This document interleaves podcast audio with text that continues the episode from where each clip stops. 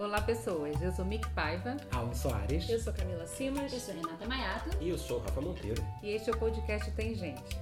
Somos do blog literário coletivo Tem Gente Escrevendo e agora estamos nos aventurando nesta nova plataforma. Porque a gente já leu, já escreveu e 2018 está acabando, agora a gente vai falar.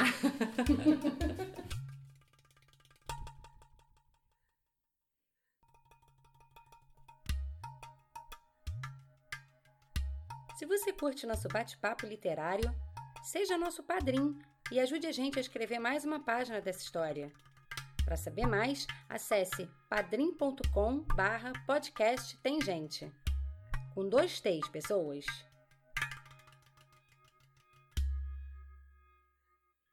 E hoje o tema vai ser livros do ano, mas os livros do nosso ano, não necessariamente que foram editados ou publicados em 2018. Foram os livros que tocaram a gente de algum jeito. A gente vai falar basicamente dos bons, tocados de uma forma boa, mas vamos mencionar também os que não rolaram, né? Para começar, eu queria saber de vocês quantos livros em média foram lidos esse ano por vocês. Cara, eu li. é, até agora eu li 10, estou lendo o 11 primeiro. E a sua meta, era- você tinha meta? Dobrou Não, a meta? na verdade, é deixar a meta aberta e quando a gente atinge a meta, a gente dobra a meta. Mas não tinha uma meta clara, mas depois eu fiquei assim, poxa, podia ter, né? Lido um pouquinho mais. Dois eu a acho. mais, assim, um por mês, né? pelo menos. É, eu acho que sim. Pô, um- vamos tirar que foi uma média de um por mês? Cara, fácil, fácil de ler pelo menos dois por mês. Cabia mais, né? Cabia mais aí nesse, nesse pacote. E você, Renata? Tô tentando não trabalhar, assim, a culpa. É, eu, na verdade, não contei, assim, mas eu tentei fazer um apanhadão. Eu acho que de novos, livros novos, ahn, não, não chegou a 10, mas eu reli muita coisa. Sobretudo pro, pro podcast, né? Teve vários livros, assim, que eu pensei acerca dos temas e que, enfim, tinha lido há muitos anos e aí reli. Pra refrescar a memória. Pra refrescar, é. E eu sempre tenho, assim, uns livros de, de cabeceira que estão ali, assim, no intervalo entre um livro e outro, sabe? Não tô querendo começar nenhum. Sempre tem uma Clarice Lispector, um- uns contos, assim. Eu leio muita poesia, alguma coisa que acompanha ali pro momento, sem necessariamente ter que... Ler, to- É. ler o livro inteiro. né? Exato, exato. Eu não consigo ler poesia, gente. Eu tenho esse, essa Ah, você falha. falou, né? Você não curte. Não. Difícil. Alguns eu, eu gosto, assim, mas mais poetas que são mais cara de prosa, sabe? Tipo Drummond, Sim. que conta uma historinha. Sim, sim. Ah, sei lá, Rupi Kaur, que... Ah, a gente Mas, tem assim, que fazer eu episódio sobre ela. Eu li... Ou seja, ela lê poesia. Não, não. Eu não leio poesia, mas eu não leio poesia. Eu Não, queria mas só questão- falar que ela não lê poesia, mas ela já me deu um livro de poesia, tá? Mas Ou seja, claro. É. Este livro que ela deu, roda? provavelmente ela não leu. Mas Mas foi um livro que me marcou mas no ano passado, gosta. entendeu? Qual então, eu não lembro o nome. Olha aí. Então marcou, Marcou ano passado, e aí eu já não deleto, marca entendeu? mais. É, Tem que abrir é. Ana espaço no HD. Cristina César. César. Tá vendo? Então, eu gosto de prosa, não adianta. Sabe quando aquelas pessoas no CCBB vêm perguntar, você gosta de poesia? Eu sempre falo, não. Peraí, Você vamos daqui. calma. Aquelas pessoas que estão entregando aquele panfletinho na porta do CCBB, Quando a pessoa Ei, já moça. chega com assim, você gosta de poesia, É. você já sabe que tem alguma é coisa porque eu errada. acho que eles perguntam desse modo porque eles acham impossível alguém dizer não, né? Porque, sei lá, deve pegar É? mal falar que É não, não impossível? gosta de na poesia. verdade não é que eu não gosto de poesia, eu não gosto de ser abordada na rua. Eu não gosto de então, você, querido. Pra mim soa tanto A senhora tem um minutinho pra ouvir a ouvir palavra, do Senhor, Jesus Cristo? Exatamente, não. exatamente. é. E Rafa? Assim, eu comecei o ano com uma pequena meta, humilde eu acho, de ler um livro por mês.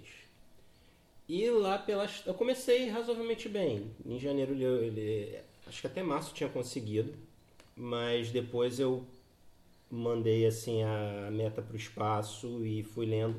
Então esse, esse ano acho que se eu li uma meia dúzia foi muito. É, Vamos aumentar essa Vamos meta aí, todo aumentar. mundo pro ano que Todo vem. mundo Dobrar a meta. Dobrar deixar meta. essa meta aberta. Alan. Olha, eu devo ter lido uns 20. Só que assim, Uh, a maioria livro técnico ou de política. Ou seja, não tinha nem que estar Aqui, né, linda? Como assim, querida? É literatura. É, pois é, não tinha nem que livro. estar aqui, desculpa, tá, gente? Vou levantar e vou embora. Mas assim, é, foi o meu caso. Eu não li de política, eu não li, mas li muita coisa técnica. Eu te dei um livro técnico. Sim, você me deu um livro técnico, mas isso eu acho que me cansou um pouco. Entendeu? É um tipo de leitura que ela, ela vai É mais desgastando. pesada, né? É, é, Porque o, o nível de atenção é outro, talvez, não? É, Não é um livro pra você ler deitadinho na cama. Relaxar, né? relaxando, né? é. É, isso aconteceu comigo também, assim. Eu- O que, que eu fazia? Eu lia dois, três livros, aquela coisa obcecado, tem que aprender, tem que aprender. Aí eu pegava, tirava uma folga e lia um livrinho de literatura ali pra dar aquela relaxada, respira, né? né? Seu Tipo, copinho de uísque, né? Exato. é. Era isso que eu ia perguntar, se vocês entremeavam os livros, ainda mais quando era livro técnico, Ah, assim, pra dar uma relaxada, ou iam até o fim. Eu, Eu, eu sou bem One Track Mind, é um, vamos É, ver, vamos também. acabar, vamos É. zerar o livro. Eu tenho aqui Ao o contrário de série, É, eu também, Olha, eu também. não era assim não, eu ficava às vezes com dois livros ao mesmo tempo. Mas dois de literatura, do- dois técnicos, assim, dois Um mesma- técnico em literatura, Ah, tá. Diferente. ou dois literatura. Sério? Sim, Não consigo. mas achei que, assim, lembrando, né, às vezes eu não conseguia Absorver bem. absorver bem a história ou me dedicar à história. Uhum. Então esse ano eu foquei e fui até o fim, assim, tipo, enfim, não fui até o fim em algumas ocasiões, em uma ocasião, mas é, esqueci. Desculpa. Eu li de 12 a 15 livros esse ano, mas eu não sei ao certo porque como eu trabalho lendo, só coisa chata, princip- majoritariamente, eu não sei se foram só 15 mesmo, sabe? Porque ou se foi menos também, porque às vezes o, o texto que eu tô trabalhando é tão ruim, tão chato, que eu não quero ler depois, sabe? Sim. Eu tô frilando em casa, sei lá, um livro de medicina. Não quero mais ler nada depois de, sei lá, sobre é, cirurgia facial. Não quero mais ler. Eu quero deitar e assistir um seriado idiota, sabe? Nossa, tem muito isso. E que não pensar, É. assim. Tem dias que eu chego assim muito cansada e muito tarde. Não, seu- assim, os seus horários são muito loucos, então. Escrotos, né? É. Vamos falar a palavra certa. Tem vezes que eu chego em casa tipo 10, 10 e pouco, eu tenho que escolher assim, tomar banho, comer, dormir. E de fato, assim, um livro não cabe naquele momento porque eu não vou conseguir ter a dedicação, a atenção que eu quero. E aí a gente acaba onde? A gente acaba no Friends, né? Renata, proletária da educação, né, gente? Isso é... Exato. Mas vocês acham que vocês leram mais esse ano que ano passado? Ah, com certeza. Sim. Sim. Sem, Sem dúvida. Sem dúvida. E Rafa, tá Eu pensando acho que que loading. Sim, eu acho que sim. Eu acho que ano passado eu li metade. Do que você uns leu seis. esse É, não consigo lembrar de todos, eu lembro de alguns, mas acho que eu li mesmo uns seis, sete livros. Teve uma coisa que contribuiu muito pra aumentar minha leitura esse ano, que foi eu ter comprado o Kindle. É? Porque eu tinha um genérico de uma outra marca, que eu não vou falar qual é, Leve. que era muito, muito, muito assim. Ele me atendia, não vou falar que ele é ruim, mas é. Já É, falei. Mas, assim, é completamente diferente. O Kindle é muito superior. E, E muito mais- e conforme você vai mais- usando, e, e conforme você vai usando, a leitura é muito mais agradável. Também tem a questão da luz, o, leve, o meu leve não tinha. Meu Kindle não tem luz, Ele o, o Kindle ter luz, ele ajuda bastante, então eu tô deitado, consigo Uhum. ler. Isso Ai, me ajudou muito a ler. E isso. tem muita coisa gratuita, leia-se, legal. É, que você consegue, assim, ter um aperitivo, Hum. um, né? Você tem acesso a um, dois, três, todos os capítulos, né? Enfim. Que você consegue. Isso me ajudou bastante também a ler eu, literatura. eu comprei o Kindle, eu- quando eu fui a, a Nova York pela primeira vez, eu estava na pós, e minha pós era sobre. A questão que a gente tinha que responder na pós era: o livro físico vai morrer? Tipo, é o fim do livro? É a questão atual até hoje É. das editoras. Ninguém conseguiu mim, não, responder. Não, gente, é óbvio que a resposta é não, mas enfim. Não, claro. Eu fui pra lá e A gente tenta matar e não consegue. O Kindle tava assim na primeira edição, talvez. Ia lançar o, Kindle Fire na época. Assim, dois dias depois que eu fosse sair de lá. Kindle Fire é mais um É um iPad. tablet, é. É. Mas eu comprei o Kindle mais baratinho, o dólar era muito barato. Saudades era Lula. Ai, E- saudade de luz. E foi, sei lá, 79 dólares. Ele é muito básico, não tem luz, porque nem tinha nenhum com luz na época. Mas eu demorei muito a conseguir ler nele. Ai, Demorei muito, muito, muito, muito. E uma. Um... Ah, eu vou falar dela, porque, enfim, é o nosso último. Chimamanda. É o nosso último episódio do ano.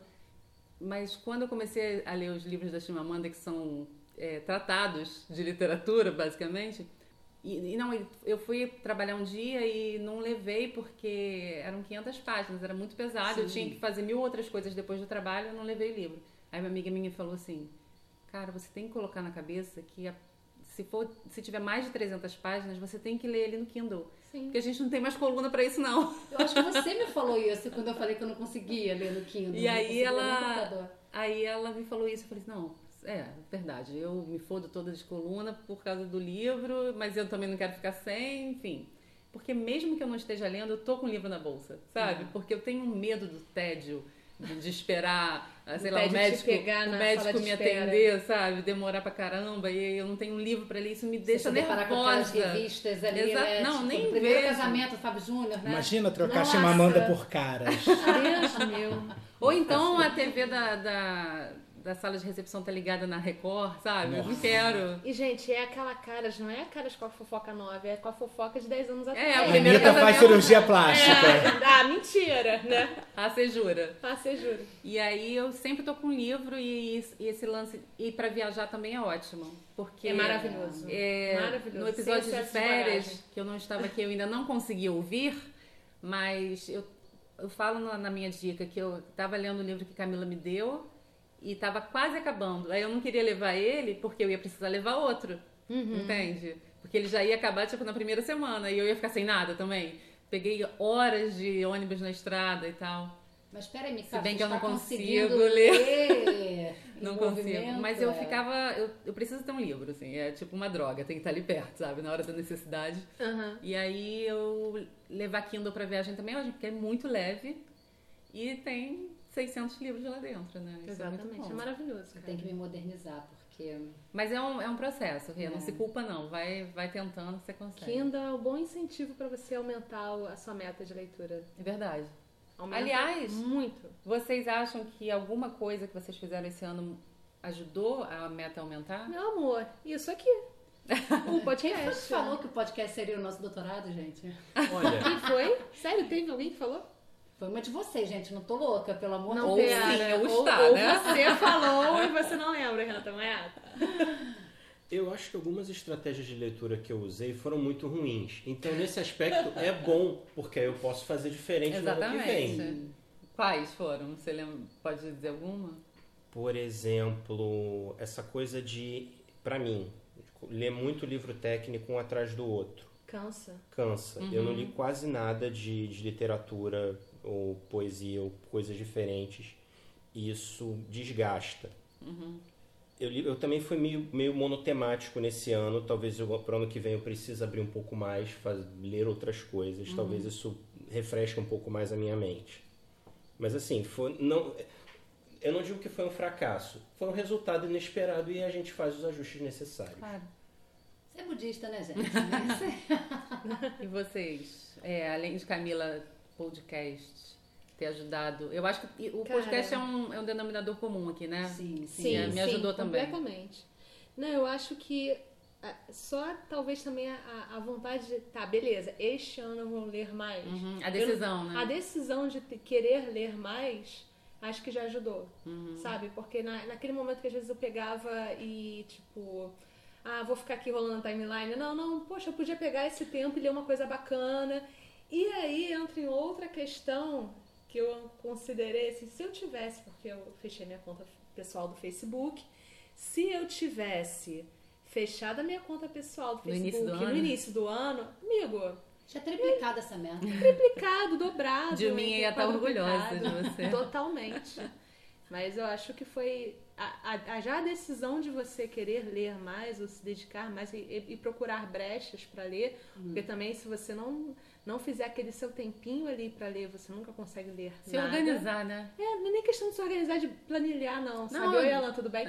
Mas, não, eu digo de, de dizer assim, não, eu vou ler hoje um pouco na cama, nem que seja, sabe? é, vou tirar aqui 10 minutinhos Aham. pra ler, sabe? Você já, já leu alguma coisa, é melhor do que se você não tivesse lido absolutamente É, nada. Aí no- chega no fim do ano, você fala, caraca, eu li, sei lá, li 12 livros, vi 20, li 20 livros e nem, nem, nem senti. Uhum. Quanto eu fiquei- de, eu fiquei meses. que você não, É. não deixou falar, né? Quanto livro, quanto livro daria pra você ler nos textos bobos que você lê no timeline, né? Exatamente. E depois de eu fiquei pensando assim, eu não. Teve meses que eu não li nada. Entendeu? Teve meses que eu tava fazendo mais frila, que eu tava trabalhando mais e tal, e não dava pra compatibilizar. Então, ainda assim, eu li mais do que eu, do que eu tinha lido ano passado, sabe? Então, acho que é uma questão de, de- de você se determinar a fazer aquilo e você colocar o hábito numa prioridade maior do que rolar a timeline do seu celular. É, de fato, a, a rede social ela tomou muito nosso tempo, né? Muito. Você, Muito. Você falou, É Camila, um ralo de tempo. é, que desde que você saiu do Facebook, você estava lendo muito mais. Eu tive essa experiência também quando saí. Não, eu nem, nem digo assim que eu li mais assim que eu saí do Facebook, mas acho que eu geri o meu tempo melhor. Isso, é. E isso inclui, não assim, que a a partir do momento que eu fechei o Facebook, eu, eu li mais uns cinco livros. Acho que eu nem, nem foi tanto assim, não, mas gerenciar o tempo, né? gerenciar o É. tempo e não gastar com Futilidade. com futilidade, assim, com uma coisa Porque, que não porque vai trazer futilidade é bom, mas se for em excesso, não, né? Não, mas se, se a futilidade está te impedindo É. de fazer algo que você goste, e eu gosto de ler, É. É. sabe? Então é, é complicado isso, né? Ler livro ou ver memes? Ler livro ou ver memes Eis a questão. Cara, eu, eu, eu passei por um tempo, eu que gosto muito de memes, e eu, na época eu falava isso, eu estou, eu estou aqui ainda Pelos memes. pelos memes. Eu falei, eu permanecerei no Facebook por um tempo por amor aos memes, sabe? Porque Amor aos memes. as pessoas está sendo muito difícil. Compreendo demais. Né? Mas teve um momento que a, a balança pesou muito, cara. Memes, não, não, memes, não agora. É, Tchau, Alan, teve memes. alguma técnica?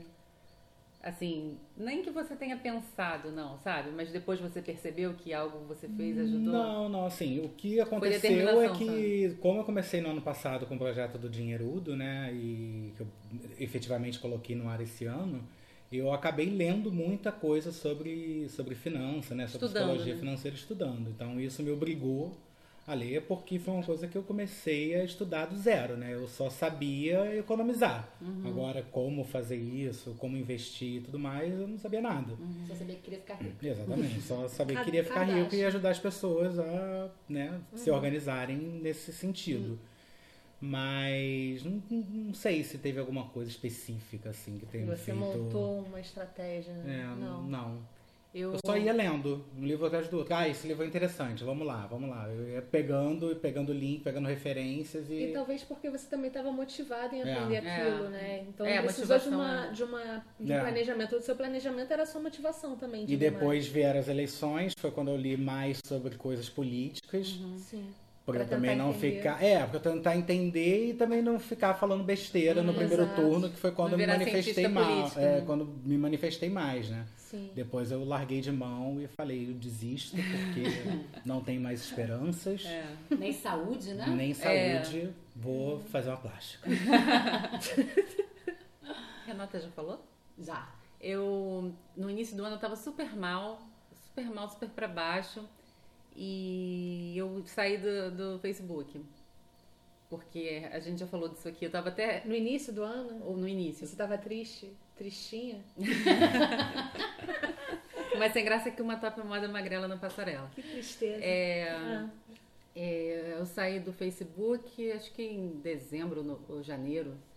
Acho que foi em janeiro, não lembro. Fiquei dois meses fora. Hoje a gente a gente está gravando no dia em que nossos episódios finalmente estão no, no- estrearam no, no Spotify. Aê, gente! E no iTunes. É, não é tudo. Vai lá ver a gente. Quer dizer, ver não, ouvir. Estreou onde, Renata? Spotify. E aí eu tava ouvindo os episódios de novo, porque, enfim, eu digo que não, não aguento mais me ouvir, mas eu não paro de ouvir os nossos episódios. E eu tava, a gente estava falando disso, de como as redes sociais podem fazer mal no padrão de beleza. Ah, sim, sim. Como as redes sociais podem fazer mal. E aí, por mil questões, né? Não só padrões de beleza, mas como as pessoas estão tóxicas e tal. E, não, e tava longe das eleições, né?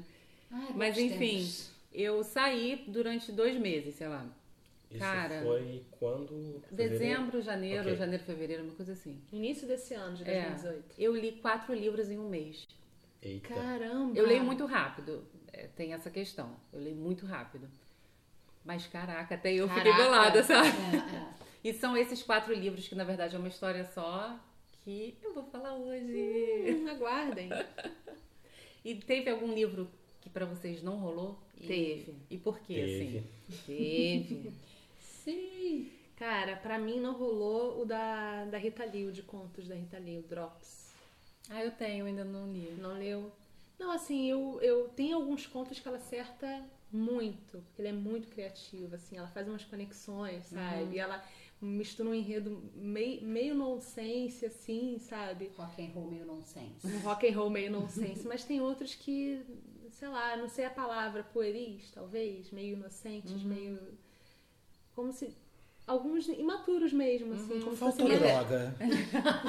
Literariamente falando, você diz? É, não, não tinha amadurecimento, talvez. Não tô falando de ser uma coisa sisuda, não, mas. Não tinha elaboração, sabe? Parecia uma redação mais simples, enfim. Aí eu falava assim, nossa, perdeu o ritmo, sabe? Eu fui perdendo o ritmo do Com livro. ela, né? Os dois primeiros contos, que é Baião de Dois, o primeiro, e acho que o segundo é An, o, o, o, título, são bem legais, assim. Agora, aí depois ele, os seguintes são, são legais, aí Qual é a vai editora, perdendo. Ah, eu não lembro qual é a editora. Mas aí é um gente, pro- eu não anotei é- foi um problema do, do editor também, né? Talvez, né? Talvez. De não ter feito a, Ou a seleção, a seleção ou, dos contos, ou né? pedir pra mudar alguma coisa. Mas também fazer isso com o famoso deve ser mais difícil, Deve ser né? bem mais complicado. É. E, e ela também ilustrou o livro, sabe? Então é, é bem. Dela, é, né? É bem dela, assim. Eu não sei, eu, eu não vi Mas nenhuma declaração único? dela sobre o livro. Foi. Acho que foi o único que eu deixei inacabado, assim. Uhum. E tem um que eu li no início do ano, do Mia Couto, que aí agora eu, eu não consigo lembrar muito do livro, sabe? Acho que parece que ele ficou em 2017. Uhum. Eu, li, eu li acho que no início do ano, assim, em janeiro, fevereiro. Ele é uma trilogia. É As Areias do Imperador, se não me engano, a trilogia. Eu li o primeiro da trilogia. E aí hoje eu, eu. Hoje não, né? Esses dias que se antecederam à nossa gravação, fui fazer a, O levantamento. o levantamento dos livros. Eu falei, gente, não lembro muito bem desse livro. Não que ele seja um livro ruim, mas acho que ele ficou tão lá atrás que hoje, se eu tivesse que eh, continuar eh, a trilogia, eu teria que reler Uhum. o livro, entendeu? Pra pegar o tranco, assim. Mas foi um livro bacana. Mas eu não lembro muito dele. Não lembro muito Uhum. Mas você lembra que na época você gostou. Eu gostei, eu gostei. E Alan? Então, ironicamente, o livro que eu não consegui ler até o final é do mesmo autor Do que você do que eu vou falar, que foi o meu preferido, que é o William Burroughs. Porque o que acontece é uma trilogia também, mas o- os dois primeiros livros, o, o que eu vou falar, que é o Queer e o Junkie, eles são livros curtos, cada um com uma história. E o terceiro são, é um calhamaço, assim, de quase 500 páginas, com vários contos esparsos sobre o mesmo protagonista, que é o William Lee, que é o, o alter ego do, do William Burroughs. Só que os livros, os contos são completamente desconexos e não faz sentido nenhum. E eu não gostei. Eu acho que é um problema meu, assim. do- eu não gostei, eu acho que não teve nenhuma relação com os dois outros livros, então ficou meio. A ideia era ter É, essa conexão. Era, eu queria que tivesse a conexão, na verdade. E como eu também Ele já tinha lido os, os dois livros numa tacada só, eu acho que eu tava cansado também, porque é um livro, são livros densos também, sabe? Apesar de pequenos, são livros que tra- tratam de droga, que tratam de, de, de sexualidade, então Acho que isso me cansou um pouco, a temática me cansou. Sexo cansa, né, gente? Mas emagrece também. Experimenta ficar sem. querido. Por isso que eu engordei. É, eu comecei a ler um livro chamado A Eternidade do Instante, é, de uma escritora cubana chamada Zoé Valdez. Na verdade, enfim, peguei ele na casa da minha mãe, ela falou que tinha gostado e peguei para me acompanhar numa viagem. E já no avião, assim, eu, enfim. Você tava viajando pra onde, Renata? São Paulo, tá, Ah, gente? que você fosse dar aquela outra A resposta. Michelle, ela tava louca pra fazer essa pergunta. Mas então, Renata, Não foi para Cuba, tá? Comunista. ainda não. Ainda não. É, assim, teoricamente é uma história muito bacana, a história de um jovem que, enfim, sai, sai da China, vai para Cuba em busca do pai. E eu me lembro de ter lido sobre o livro fala assim, ah, nessa jornada ele conhece países e culturas fascinantes, sexo, aventura, o amor, não, não, não. Eu não cheguei nessa parte. Talvez não tenha né, é, me pegado por conta disso, mas não foi um livro que me, que me cativou, assim, sabe? Era um livro que facilmente, sabe, passava uma, Passa. uma abelhinha ali e me tirava a atenção. Mas muitas vezes, quando isso acontece, me pergunto se é o livro ou se é o momento, É o né? momento, eu acredito nisso. É. ela- Não, mas também existe o, o fato de o estilo não, não te ser intrigante, Eu sabe? achei a narrativa lenta, mas É. eu acho, enfim, né? China para Cuba. Eu acho Uhum. que a, a ideia é essa da, da narrativa. Que ano passa a história, você sabe? Não sei, Rafa, mas. Não lembro também, Ok. porque Não detestou. cheguei até lá. né? Mas minha madrasta que fala assim, quando ela tá lendo um livro muito ruim, muito chato, ela vai, até o final só de raiva. Eu não, eu, eu, eu era assim, Eu eu, não largo, sou mais. é. Ah, não, a gente tem muito livro pra ler, fala É, sério. concordo. Aí fica aqueles livros assim, com aquela ma- marcadora Aham. na- Tem alguns assim menos da metade, aí fica te olhando assim, né? Mas um dia eu volto. Olha, eu tô aqui, eu sou sua falha. É. Falha de Até caráter. hoje eu tenho lá em casa a menina que roubava livros e não consegui ler. Ah, não mas consegui filme, é engrenar, ótimo. Não consegui engrenar o livro e eu fico sempre naquela culpa assim, poxa, É, o, o filme é muito bom. é bom. Eu adorei, me surpreendeu, porque eu não sabia nada também. Nossa, eu comecei a ler o livro, sei lá, na, no Eu início. sou muito preconceituosa, Não engrenei, né? não engrenei. Aí eu fiquei assim, cara, e, e me sinto Best-seller culpada pra mim é de não tentar de novo ler aquele livro, sabe? Ficou aquele livro encruado ali na minha prateleira. Sabe que esse negócio de momento, eu, eu acredito muito nisso também. Tem uma. Pronto, aí ela vem, baixa o Alan adolescente de novo. Vai, né? Tem um best-seller, o Rainha Vermelha, que agora tá no quarto livro. Eu não consigo, não consigo passar da segunda página. Eu comprei o livro, todo feliz. Caraca, vai terminar essa história, graças a Deus, não aguento mais. Eu tava ansioso, tipo, caraca, demorou dois anos pra, pra desgraçada da autora publicar. mais, me, mais seis meses pra traduzirem. Eu cheguei em casa, comecei a ler, falei, caralho, não quero. Não consigo, não consigo. Mas falei, isso faz quanto não tempo? tá fluindo, tem uns dois meses já. Nossa. Caramba. Eu tento, pego de novo, não, não quero. Às vezes o livro não é pra você. Gente, mas eu já li três, eu tenho que ler o quarto. Tem, tem que Tem que ler. fechar Tem que fechar. quadrilogia. Quadrilogia. Não, é tetralogia, gente. Ah, o... Rafa, Ah, eu sou que nem Caetano. Quando eu não sei a palavra, eu invento. Rafa. É, o livro que eu larguei no meio, eu nem, eu, eu nem acho ele um, um livro ruim, eu quero dar uma, uma nova chance para ele. Mas eu acho que é o livro mais recente, não sei se é o mais recente agora, do Michael Pollan, que é o. Acho que é How to Change Your Mind. Tem em português? Tem, eu não sei né, o, como é o título em português. Ai, Rafael, para de ser elitista. É. Vê aí, Renata, qual é o título? que é um livro. Na época eu tava vendo muito aqueles documentários dele lá, o Cooked, no, no Netflix, sobre comida e tal, que eu achei muito sensacional, achei muito foda.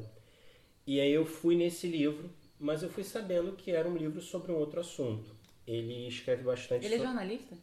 ele é jornalista de formação, mas ele, ele é escritor, na real, é assim que ele ganha vida. E ele escreve muito sobre a interseção do mundo natural com, com a cultura. Por daí, da- tanto dele. Pois é, daí dele fala tanto de comida, porque é aquela coisa de você pegar elementos da natureza e transformar em comida. E nesse livro especificamente, ele foi falar sobre drogas, especificamente sobre determinados compostos alucinógenos. E ele, assim, ele fala sobre é, os anos 60 e 70, que todo mundo usava droga. era normal, era meio que Padrão. era padrão cultural e fala sobre os problemas e tudo mais. E no começo desse livro ele faz, ele conta sobre um experimento científico que está sendo feito atualmente em universidades, em laboratório, com financiamento, sobre efeitos desse tipo de composto na mente da pessoa e que tipo de coisa acontece. Mas E a- na mente da pessoa que usou na década de 60 ou, ou quem está usando agora? Ele está fazendo um paralelo desses dois momentos, da galera loucona que estava usando droga nos anos 60 e 70 e nos testes de laboratório com dosagens controladas, com cientista olhando, com, com tabela, com enfim, com maquinário e tudo mais. Só que o começo do livro, ele conta muito a história dele conversando com outros cientistas. Eu achei aquilo um pouco chato. Talvez pro meu momento na época não estava fluindo. Eu estava lendo outras coisas lá, de, enfim, outros assuntos. Não rolou e eu guardei o livro. Mas eu quero tentar ler de novo porque eu acho o Michael Pollan um cara muito foda. Ele escreve super bem. Ele tem umas tiradas assim muito geniais. Ele já escreveu antes sobre, acho que foi sobre maconha, num outro livro dele. Que Por isso eu que não- ele escreve tanto sobre comida, né? Faz Sim, é, sentido. é possível. É... E assim, eu quero dar uma outra chance pro livro, que ele em geral ele tem uns insights Até porque muito você bons. gosta do autor, né? Sim, eu gosto muito do trabalho dele, ele tem uns insights geniais e não é um livro sobre drogas assim, oba-oba ou vamos crucificar as drogas. É mais neutro, né? Mostra fatos, assim. É, mostra fatos, ele põe lá a opinião dele, o que, que ele acha, os perigos, o que pode acontecer, o que não pode. E ele fala especificamente sobre é, um tipo de alucinógeno. Então ele não fala, por exemplo, sobre maconha, ou sobre crack, ou sobre cocaína. Ele fala sobre um tipo de, de composto específico que gera uma determinada resposta na mente da pessoa. E aí ele segue o baile. Só que eu achei que o começo do livro, na época que eu estava lendo, eu achei meio, meio Paradão. é, meio paradão, meio muito. Eu indo nos eventos, falando com cientistas e tal, trocando ideia, procurando pessoas da época lá que tava doidona, enfim. eu não Talvez achei para tão um interessante. documentário ia ser bom, né? Com toda certeza. Eu, Pensei num documentário quando você estava explicando. Não, sim. Eu, eu tenho certeza que em algum momento isso vai virar um Vai, vai documentário. pra Netflix. Vai pra Netflix. Mas vocês não fazem, tipo, um certo tipo de mau caratismo que é pegar assim, hum, esse capítulo tá chato. Vou tipo, pular? Vou pular. Nunca. Não, eu não Nunca. faço isso. Eu acho que nesse caso, se eu tivesse lendo e percebesse assim que era só uma partezinha, eu teria feito. Você é adepta desse mau Nossa, eu acho isso a Que coisa mais horrível do universo. Que isso, gente? Vou te julgar. Olha, eu posso tentar nas minhas próximas leituras. Vai que, né? É, não- não- Rafael não é né? corruptível. Extremamente fácil. É. Isso, gente. Cara, meu- Ah, meu livro que não rolou foi um livro que eu li pra dar de dica aqui. Eu acho que como dica para pro tema, eu acho que ele funciona, mas eu não, Pra mim não rola autoajuda americana que finge que não é autoajuda. É a sutil arte de ligar o foda-se. Mó Ah, galera amou. Dele Mó galera, então, Frustração, não foi? mó galera É. amou esse livro. Gente, inclusive, quantos filhotes, né? Porque outro dia eu fui na livraria e tava lá, é, sei lá o que, o desfoda-se. Sei lá, tinha um outro filhote que era al- algo Não, mas é assim, Ah, né? gente, é igual o é assim. segredo, cara. O segredo autoajuda tem. é assim. Gente, o segredo por Ana Maria Braga. Mentira, É, tem teve isso. isso. Sério? Teve isso. Ah, O isso segredo eu segundo. Ana Maria Braga, por Ana Maria Braga, teve alguma coisa o assim na época. Depois o Não, José era uma capinha com ela. Era uma José versão fez dela. o segmento infantil Não, desse o. Louro José fez a cabana de Louro José. Mas aí eu, eu li, eu comecei a ler pra cá e não deu tempo de terminar. E eu sempre que eu começo a ler um livro pra cá, eu termino. Esse eu não consegui. Eu acho. Foi quase como pular a folha. Não, eu, eu desisti, não. Olha ela aí. Eu desisti porque eu não gosto do tipo de linguagem que é, assim, tecnicamente falando, sabe? Eu não gosto daquele jeito de escrever Você americano. sabe. E você E sabe. sabe. Americano autoajuda, que agora não é mais autoajuda, né? É, Vou te apresentar o Tim não? Ferriss. eu não conheço. não, é, acho que é. Não fala mais autoajuda? Não, não gente? fala É mais autoajuda. É, evolução, não sei, não lembro. O quê? É, há muito tempo não se usa mais autoajuda. Gente, nunca Realização pessoal, será? Talvez, talvez. Alguma coisa assim. Self-realization. Algum eufemismo bem besta. Mas ele não rolou. E eu achei interessante, assim, o início e tal. Ele dá exemplos de literatura que eu achei muito maneiro, até pra cá, né, pro nosso podcast, como diz Renata. Mas não rolou. Sofrendo bullying. E assim, hoje. falando sobre isso, é, eu dizendo que pra, não gosto desse estilo de livro, eu tenho amigas que são estudantes de antropologia, de ciências sociais, de gastronomia, e quando elas me dizem que quando elas leem um livro que não é da área delas, não é um livro técnico, mesmo sendo de humanas, né, não é um livro técnico, elas se sentem perdendo tempo. E eu sinto isso quando eu leio um livro técnico um livro que não é literatura. Eu sinto que eu estou perdendo tempo, que eu podia estar lendo um livro que me, que me daria prazer. Vocês têm isso? Já pensaram nisso? É, O, o Rafa e o Alan, que leem muitos livros técnicos, pensam nisso? Alan? Eu vou falar uma coisa aqui que isso pode gerar a minha expulsão do grupo, ou seja, nem muda a imagem do Spotify. Às vezes eu gosto mais de livro técnico de- do que de literatura. Às vezes, assim, muitas vezes. Chupa, Michele! Gente, Assim, hoje a cinta vai, vai cantar Vai no, cantar. no lombo. pelo menos 90% das Você vê vezes. que é de Sério? fato um apanhador Viu? de 2018, né? Vai ter tiro, porra de bomba. É exatamente o que não eu é. fiz esse ano. Eu gosto de literatura pra dar aquela suavizada no peso da vida. É no entremeio É, ali, né? tipo, hum, tá pesado, deixa eu pegar Então, é isso que elas sentem. Uma historinha. E eu sempre achei, quando elas começaram a falar sobre isso, que eu levava livros pro trabalho, ficava assim, ai, lê esse, lê esse. Eu dava muito, eu dou muitos dos meus livros. E eu dava pra elas, levava vários, escolha, não sei o que, aí elas escolhiam, queriam ler, mas elas se sentiam perdendo Culpadas. tempo, sabe? Tipo, ai, caraca, podia estar estudando pro mestrado. Não, não- não vou nem falar de mestrado, porque aí é, é jogo sujo, né? Porque a pessoa não tem mais tempo mesmo. Mas assim, podia estar, sei lá, estudando sobre um autor que eu gosto, sabe? Um, um, pra mim isso não entrava na cabeça. Quer Como dizer, na verdade, exatamente, pra mim isso nunca tinha passado pela cabeça, porque é exatamente o contrário que eu penso, É. sabe? Quando eu tava na, na pós, na faculdade, quem faz humanos lê, lê pra caralho, né? E aí, quando eu li os textos, eu gostava dos textos teóricos porque eles tinham a ver, da última pós nem tanto, mas das duas primeiras pós e da faculdade, a gente lia textos teóricos que ajudavam a gente a entender a leitura, a literatura. Sim. Então, pra mim, isso era complementar. Tanto que eu sempre digo isso. Quando eu vou a um evento literário mais acadêmico, assim, pra mim é música pros meus ouvidos, sabe? Eu posso ficar, sei lá, um dia inteiro ouvindo alguém falar sobre uma obra, sobre um autor. Eu acho incrível, incrível, incrível. E eu queria ter aquela eloquência, aquele conhecimento e tal. Mas, de outro modo, eu acho que é uma perda de tempo, sabe? Isso é horrível. É horrível o que elas acham e é horrível o que eu acho. Porque não é perda de tempo em nenhum momento. É, acho que livro, acho que isso é perda de. Nem, nem livro Se for é Lavo perda de tempo. Carvalho, é perda de tempo. É, mas é perda de tempo. Perca.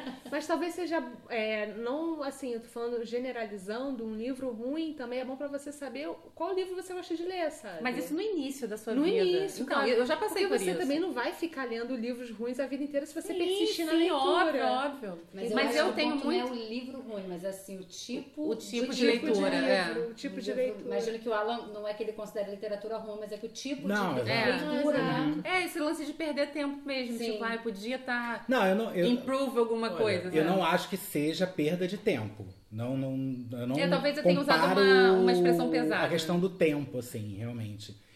Mas eu não sei se o Rafa tem isso, por exemplo. Eu, eu, em alguns momentos da vida, eu tenho dificuldade mesmo de ler literatura, porque é um ritmo diferente. Sim.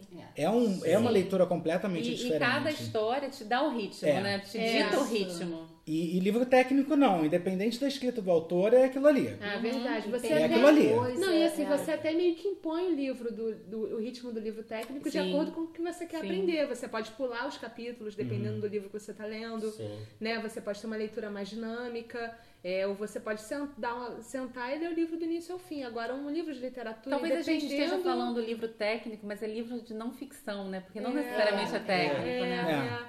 É. E assim, mas aí a literatura você cai, na, você fica nas mãos do autor. É. O autor vai te conduzir. Se o autor souber te conduzir bem, e se Não, você e gostar da condução, é tipo dançar com alguém. Às vezes você pode até gostar da isso. música, eu tô mas o cara não te conduz bem, amigo. Não, mas eu Sabe? acho É. também que a história, a história é viva, sabe? E, por exemplo, quando a história é muito difícil, eu tenho dificuldade de avançar. Porque eu tô sofrendo, sabe? Que nem a gente Sim. falou de ensaio sobre a cegueira. Nossa. Como foi difícil pra mas, mim terminar mas também livro. você não percebe que talvez seja uma estratégia do autor fazer com que seja difícil você conseguir atravessar aquele livro. Não sei, porque eu acredito Porque que é muita uma- gente é uma- desistiu dele. Porque é uma que é situação muito de é uma situação dificultosa também. Aquela, aquele, aquela gente toda sem, sem enxergar uns aos outros. Quer dizer, ele passa um- uma, uma agonia. Mas Ele é- passa o caos, Ele né? passa É, o caos pra você. Mas eu você acho tem que que não é mais aquilo, ele. toma. Não, eu acho que é a história. Porque depois que o cara escreveu, não é mais dele, sabe? Não, eu digo Eu ele entendo, no sentido dele mas- manipulando aquelas palavras. Entendo, e... entendo. É Talvez. isso. Mas eu acho que como a história bate em você é diferente, entende? Sim. Eu acho que o livro de não ficção também, ele tem uma pegada, tipo, o livro, um dos livros que eu vou falar de, do ano, que não é ficção, que assim, eu acho que você consegue parar no momento que você quer. Do tipo assim, ah, eu tenho um intervalo de uma hora, tenho aqui o almoço, vou dar uma lida e tal. Esse capítulo aqui. Vou esse capítulo, fechou, sem Ou não precisa terminar o capítulo. Ou não precisa, entendeu? Você vai voltar quando você tiver tempo. Agora, cara, literatura, eu é. um dia. E eu quando você tá chama, na eu cama? na praia, a minha irmã me ligou, ah, você tá na praia? Eu falei assim, cara, eu tô, mas eu tô lendo. Do tipo, não vem. Porque o livro tá Não me bom. atrapalha. Tipo, não me atrapalha. Pra mim, o Não, pior Eu não quero outra companhia. Eu tô com um livro maravilhoso. eu Não E quero quando você tá assim no seu cantinho, aí o livro tá ali em cima da cabeceira e fala assim. É. Ei! Oi, ei, sumida. Oi, sumida. Ei, linda! Lê mais um pouquinho, tem... faltam cinco páginas pra terminar esse capítulo. Aí Você nem você. tem que acordar cedo da Ai, manhã tá mesmo." bom, gente, eu vou lá.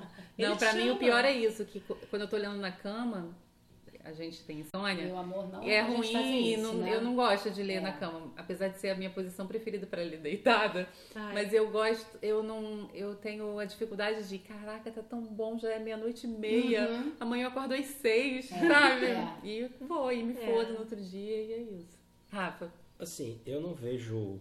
Eu, eu acho que as duas, os dois tipos de leitura a- só acrescentam. Tanto a mais técnica quanto a mais literária. Eu não, eu, não, eu, não, eu não sinto que eu estou perdendo tempo ou que eu poderia estar fazendo outra coisa.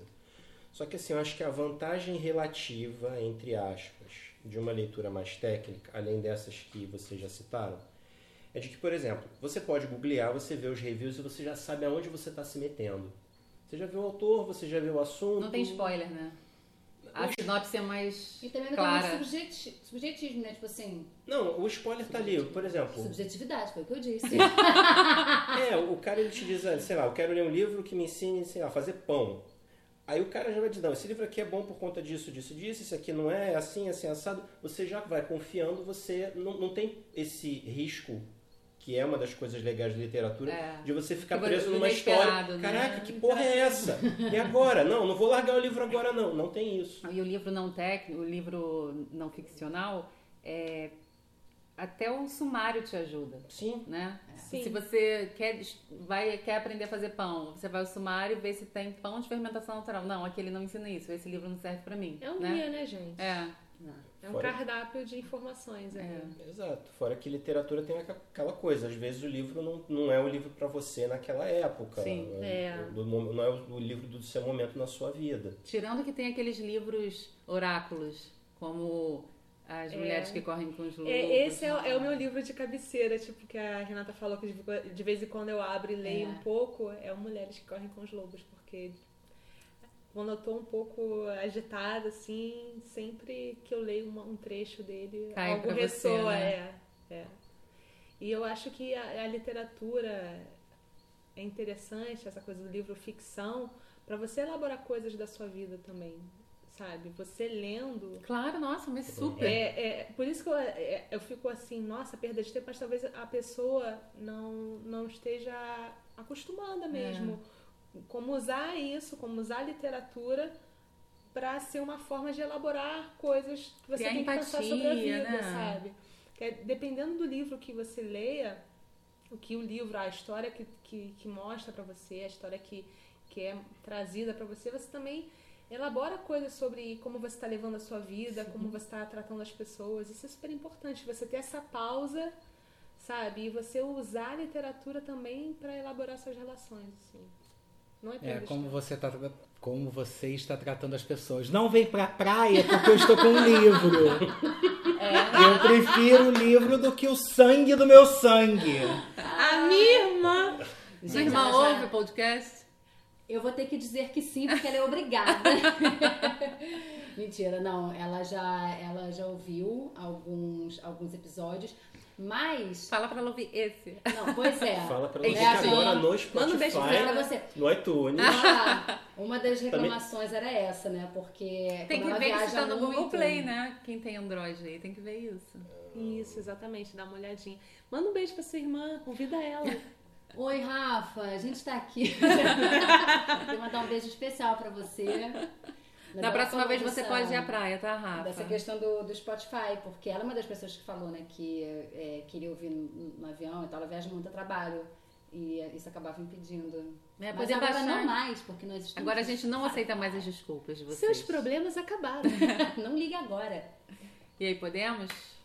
Então chega nossa, nosso momento, o meu momento preferido, pelo menos. Renata, chama a dica.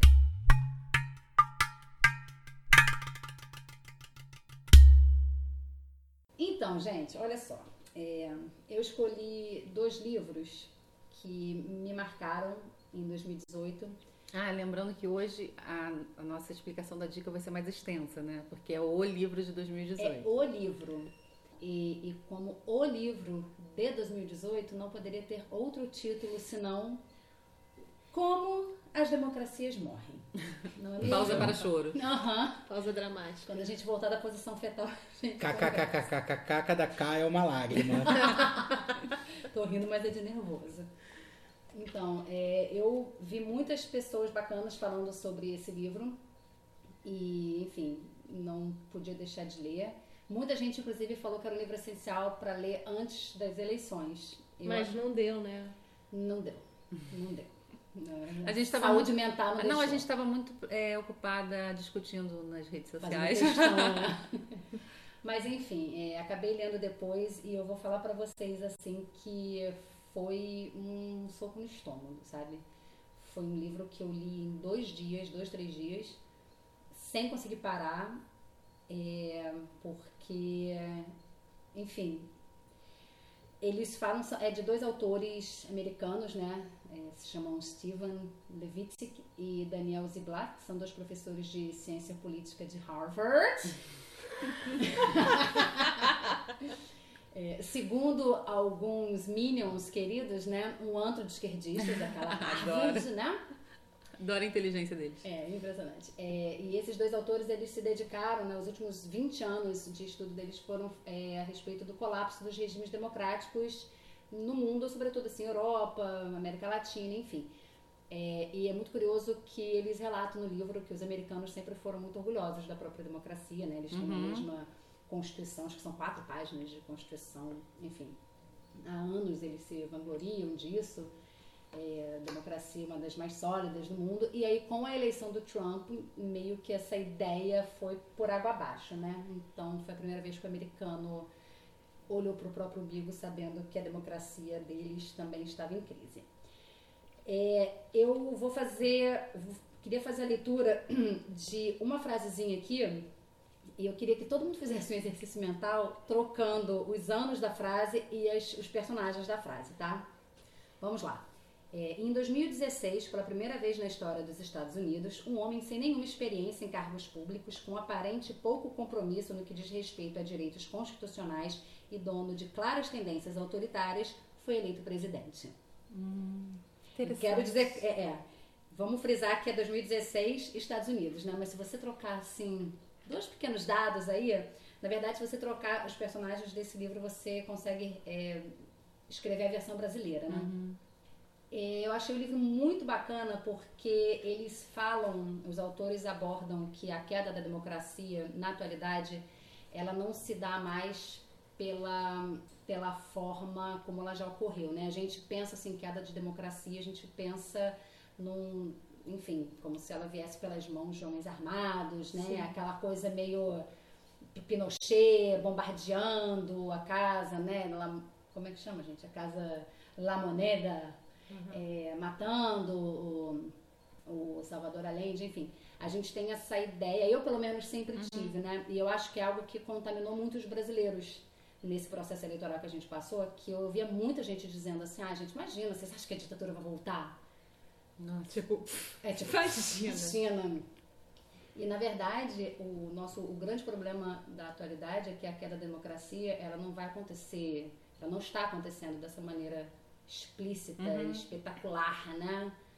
Ela acontece de uma maneira muito, é, muito sutil, né? Ela vai acontecendo aos poucos, é, Vai minando, né? vai minando, tem alguns sinais que vão sendo dados aos poucos, e a cada pequeno sinal, a gente olha para aquele sinal e fala assim: não, mas isso, imagina, não, não vai mudar nada. E aí tem outra coisinha que acontece, e aí quando você vê, é, enfim, o. o a O cabaré já tá democracia- pegando fogo. Exatamente. Aí os autores dizem que a maior parte dos colapsos democráticos foram causados pelos próprios governos eleitos, né? Tem uma frase que eles disseram que assim gelou meu estômago, que foi o retrocesso democrático hoje começa nas urnas. É. Eu acho que todo mundo Eu aqui- preferia que tivesse tido um golpe militar mesmo a ver o Explícito, né? povo escolhendo uma merda dessa, sabe? É, pois é. Eu, eu me lembro muito, a gente comentou muito aqui né, no- na época das eleições, assim, é, sobretudo nos dias da- das votações, né, do primeiro e do segundo turno, como todo mundo estava se sentindo daquele processo de você ir, pegar o seu título de eleitor, ir até a, a zona eleitoral, votar, como que aquilo era tão significativo e como que tinha tanta gente batendo palma para maluco dançar, né? Enfim, é, o livro é muito interessante porque ele conta como os autores eles se especializaram na queda desses processos democráticos. Eu dei uma atenção especial aos nossos vizinhos, né, América Latina. Claro. É, então, assim, por exemplo, a tão temida Venezuela, né, que foram falaram tanto da Venezuela. Eles falam muito que a Venezuela, eles meio que seguiram esse conceito, esse modelo pré-concebido, né? Por exemplo, que a primeira coisa é que o Chaves, o Hugo Chaves, ele era um outsider político. Essa é uma palavra que se repete no livro. Inclusive tem uma frase, é, tem uma, uma frase no livro que era uma eleitora do Chaves que ela chegou a dizer o seguinte: a democracia está infectada e Chaves é o único antibiótico que temos. Tipo, leia-se mito, né? É a nossa Ah, única saída. E é sempre essa coisa, a nossa única saída, não existe outra. E aí é aquela, e isso assemelha a coisa de só, só, só, só há salvação em Jesus Cristo. Exatamente. Sabe, essa exatamente. coisa de único, única saída, único caminho pra qualquer coisa. Então pega muita gente que também tá desesperada em resolver. Ele capitaliza na descrença das pessoas com o establishment, com os partidos, Exato. com as instituições e Causa a confusão e se vende como solução, como a única solução. Por isso que esses outsiders, né, que, que o livro fala, eles, eles falam que são outsiders com credenciais democráticas. Tipo assim, Sim. eu estou aqui democraticamente concorrendo ao cargo de presidente. é, as pessoas têm a oportunidade de vender. vender. Mas isso que eu achei mais louco é, ao longo da campanha do, do Bolsonaro também é que ele, ele chegou e falou assim: não, estou aqui, vou disputar a eleição. E no decorrer do, do processo eleitoral, ele falou: mas se a gente não ganhar, a gente vai pedir vista das urnas, porque A gente não vai aceitar. a gente não vai, a gente não vai aceitar essa fraude. Ah, a gente não vai então- aceitar essa fraude no processo. Quer dizer, ele participa do processo e ao mesmo tempo ele desmerece o processo no qual ele participa. Então, Mas só se ele não ganhar. Não é, mas assim, o que, É, então, o que é. ele está fazendo dentro de um processo é Exato. que ele descredita. Claro. Você só participa de um processo no qual você acredita, correto? Gente, mas é, um, é, uma, é, é, é um emaranhado confuso, é de confuso. ideias pra fuder a cabeça das pessoas. É, mas eu acho que um outsider desse tipo, pra mim, é muito mais um Amoedo que um cara que tá há 28 anos no Congresso, sabe? Que o Amoedo tem orgulho de dizer que ele não é político. Ele se vende como outsider, não quer dizer que ele, ele seja. Não, ele, ele não se vende como outsider, ele se vende como o único, o único político é, honesto que tem lá dentro. Não, mas, Mas ele, ele fala é que ele é, ele, é, ele é contra tudo Quem? isso que tá aí. Só que ele tá Não, aí há mas 20 a- e poucos anos. entendeu? Então, ele tá aí há 28 anos, Ele sem quer, fazer nada. Não, é, ele quer se vender como outsider. Ele quer falar, eu sou diferente dessa, dessa galera. Ele quer, ele quer passar essa, essa informação? Você acha que não? Não, eu acho que ele quer se vender como diferente do- dos corruptos, mas Eu ele acho- não se diz outsider, ele é um político. Ele Não, ele, ele se nomeia como diferente de tudo isso que está aí. Eu Deus, ele- tudo isso que está aí me irrita. Ele se, ele se protege na questão, que é uma das questões que, enfim, que, que coloca ali na, na insatisfação popular, ele se protege na questão da corrupção. Que ele fala que ele é um cara idôneo. Ele, Sim, ele mistura muitas narrativas, Ser gente. contra a corrupção é muito demago- demagogo. O caso do Amoedo, eu acho que ele sempre se coloca como liberal clássico. Uma alternativa. Exato. Ele colocam diz: minha ideologia é essa, liberal clássico. Então, sim, Vamos- mas eu acho que ele diz que ele não é político. Então ele não está infectado com essa. Ah, sim. Entendeu? O, o- todos esses. Isso que eu, como, quando Renata falou sobre isso, de outsider, de eu não sou de direita nem de esquerda, não tenho partido, não sou da política, pra mim, isso, é, isso não, é, não é Bolsonaro, entendeu? É, isso na verdade, essa frase é, é o museu de grandes novidades, né? Uhum. Porque eles inclusive falam da, da questão do Hitler. Que ambos assim. são mentirosos, né? Exato. Ambos discursos são mentirosos. Exato. Que sempre vem sempre de uma insatisfação política, né? Vem sempre de uma crise, seja uma crise econômica, enfim. É, e aí você pega esse, essa, essa insatisfação popular, você joga a imagem de um salvador da pátria. O Hitler foi muito isso. Aliás, eu fiquei sabendo de uma coisa lendo esse livro que eu não sabia. Eu achei que eu já tinha lido bastante sobre ele. que ele, o Hitler, na verdade, ele chegou a ser preso logo após a Primeira Guerra porque ele armou uns motins assim Olha foi. contra o governo. Sim, foi. Sabe, invadiu prédio, invadiu cervejaria. Mas você pra vê que é um proceder também de mostrar que ele é contra a ordem aí. Exato. E aí, com isso, ele ganhou a simpatia do povo. do tipo assim, cara, ele também tá contra tudo isso que tá aí. Então, ele acabou sendo um líder carismático, né? Dentro de... Uhum. Não, óbvio que ele era, né? Ele angariou tantos seguidores. Não era Exato. porque ele não era carismático. Não tem no começo de um dos capítulos a história do cervo, do cavalo e do caçador? Sim, sim. que eu acho muito sensacional, que é assim, o, o cervo ele tinha um- uma rixa com o cavalo e o cavalo queria derrubar o cervo. E aí ele procura o caçador. Aí o caçador fala, ok, vamos derrubar o, o cervo. Mas para isso eu preciso que você coloque essa cela para ir montado em você e essa guia para eu poder, enfim, Eu atirar melhor você lá no e cerro. tudo mais. Em um momento, ele consegue derrubar o cervo. E aí o cavalo fala pro caçador, ok, beleza. Terminado aqui o serviço, tira esse negócio de cima de mim. Ele, não, eu não quero, vou deixar você assim. E o caçador passa a controlar o cavalo. É, é isso. O cavalo de Troia. Resumindo, estamos todos fodidos. né? Chocam ali o ovo da serpente e Exato. aí, quando é Cláudio, oh meu Deus, como que a gente chegou até aqui, É, né? nós permitimos, né? É. E meu dedinho vai estar assim, ó. Eu E o avisei. que continua me chocando é que é, as coisas continuam surgindo, os Aham. ministérios continuam sendo anunciados e as pessoas continuam defendendo. Gritando mito. Continuam gritando mesmo. Mas sabe, sabe uma coisa que me chamou muita atenção? É isso. Eu acho que eu fiquei tão assustada com o livro, porque eu, eu fiz a leitura e invariavelmente eu trocava, sabe? Inconscientemente eu trocava os, os personagens e aquilo caía como uma luva, assim. Tem, uma, tem um discurso do, do Fujimori em 1990 falando assim que o Peru enfrentava a mais profunda crise da sua história republicana, a economia está à beira de um colapso, a sociedade está despedaçada pela violência, corrupção, drogas. Olha o desalento e desespero. Exato. O Fujimori era um safado. né? E aí que a gente que ele precisava é, atuar com medidas drásticas.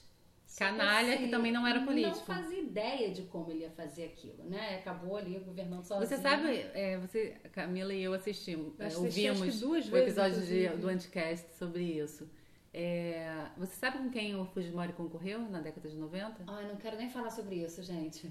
Fala porque eu acho importante para esse podcast. Porfa. Mário Vargas Llosa. Mário Vargas Llosa. E o incrível é que ele não É, tinha um é. plano político, né? o- Um plano econômico, o, o Fujimori. E Ele era um quando- reitor, gente, de universidade, ele saiu do nada. ele assim. era engenheiro, e, né? E quando ele e quando ele, ele ganhou a eleição, Ele usou o plano de ele usou o plano do Lhosa. Exatamente, queridão, assim, né o mesmo? plano do Lhosa. E ele era tão canalha, tão cretino, que quando deu merda, como ele era Ele ascendência peruano e japonês, Japonês, é. ele foi pro, pro Japão num encontro oficial e não voltou mais. É, ficou Ele governando. abdicou, Se fosse né? hoje, ele ia governar pelo WhatsApp. Mas e também tem aquele papinho, né? O papinho Regina Duarte do Eu Tenho Medo, né? Uhum. Porque a ameaça comunista, ela permeia todas essas... É, rolou uma revirada de olho aqui. Ai, não, gente, Ninguém me aguenta dá mais, né? gastura. É, É. é. Mas é, é- interessante porque, como é livro de dois autores americanos, eles focam bastante na história deles, né? Então, eles falando assim que depois da Segunda Guerra teve o senador, né, o Joseph McCarthy, ele usou muito essa, esse medo, né? da É, subversão, macartismo, Cara, o né? do comunismo para assim ele escrevia listas negras, censura, proibição de livro, Olha aí. né? Que é uma historinha que a gente está prestes a reescrever aqui no Brasil por conta também do medo, da ameaça comunista, enfim. Ai, meu Deus. Que ano é esse, gente? Que ano é hoje, né? Enfim, eu é, tive assim, uma parte do livro que eu tive uma extrema dificuldade de ler, mas é porque eu acho muito complicado o sistema eleitoral americano. Ah, Os muito. colégios, Muito. dos delegados. Acho que nem eles entendem. Enfim, mas que eles apontam que o grande erro dos democratas foi ter permitido a candidatura do Trump. Mas como os democratas iam, iam proibir Enfim, isso? tem todo um processo ali da candidatura, você tem que passar por, enfim, milhões de, de processos, de coisas, é muito complicado. Eu, eu lembro que assim, eu ficava lendo e relendo, eliminando, eu falei assim, mas como que faz sentido isso? É, tanto que teve a história que, é, na contagem de votos, quem ganhou foi a Hillary, né? Isso é algo que nunca entrou na minha cabeça. Não, isso não é democracia pra mim. Exato, mas é, é uma dança totalmente diferente da nossa, da né? nossa. Mas me chamou muito a atenção porque quando, mesmo com todo o apelo né, que o Trump sempre teve, ele era uma celebridade, né? Antes de mais nada. Ele só era isso. É, mas e acho que muito por conta disso as pessoas não levaram a A candidatura dele a sério. Com sério. certeza. E eu me lembrei de mim mesma. Sim, todos não nós. todos levando, nós. me lembro assim, ano passado, eu falei assim, ai gente, imagina que esse cara vai concorrer. Uhum. Não era nem assim, esse cara vai ganhar. Eu achava que ele não ia concorrer. E quando ele começou a corrida eleitoral, porque, na verdade, a corrida eleitoral dele tem quatro anos já, né, gente? Sim. Mas é, quando ele pânico, de fato. né? É, vídeos quando ele de fato entrou é, como candidato, como- quando ele se candidatou é, de verdade, eu falava, gente, ele só conhecido no eixo Rio São Paulo, cara. Ele nunca vai ganhar. Medo engano. Saudades da época que eu, eu ficava comovida e preocupada com a possível candidatura do Luciano Huck. Ai, deu até saudade. Ah, do Luciano. saudade, deu saudade. Não, ele ia vamos ser um presidente maravilhoso, cara. Ele ia ser um presidente maravilhoso. Comparação? É, com Em comparação? Tem, uma, tem uns pontos em comum também da questão da, da época, né, da candidatura, que é, enfim, uma, não existia tolerância mútua, né, que os autores apontam. Que o Trump, ele esculhambava a Falava Hillary, muita merda. falava horrores dela, chegou a falar, assim, vários comícios. Gente, ela não ganhou por causa de uns e-mails, né? É, dizendo que ela tinha que estar na cadeia, enfim. E ele também incitava muita, muita violência entre os, os eleitores, assim, que ele inclusive chegou a dizer para os eleitores que ele iria arcar os custos de processo de quem fosse, é, enfim, processado, quem fosse acusado, porque parece que teve um cara que deu, enfim, deu porrada num, num eleitor da, da Hillary, assim, e ele falou, não, eu pago o processo, eu pago o hospital. É. É, tipo, Sim. né? E a Hillary também, ela não era muito queridona lá, né? Enfim, Mas Ela não tem carisma que eles gostam, né? é, é. E- Porque ela é uma mulher. Mas ela tem a Britney Spears ao seu lado. Tem Lady Várias Gaga, outras, gente. né? Várias outras Katy Perry. É. É. Selena Gomes, Demi Lovato. Vocês querem que eu continue? O mundo pop, ao o lado. mundo pop. Enfim, e quando a Mick falou da questão do, de colocar em jogo o resultado das eleições, né?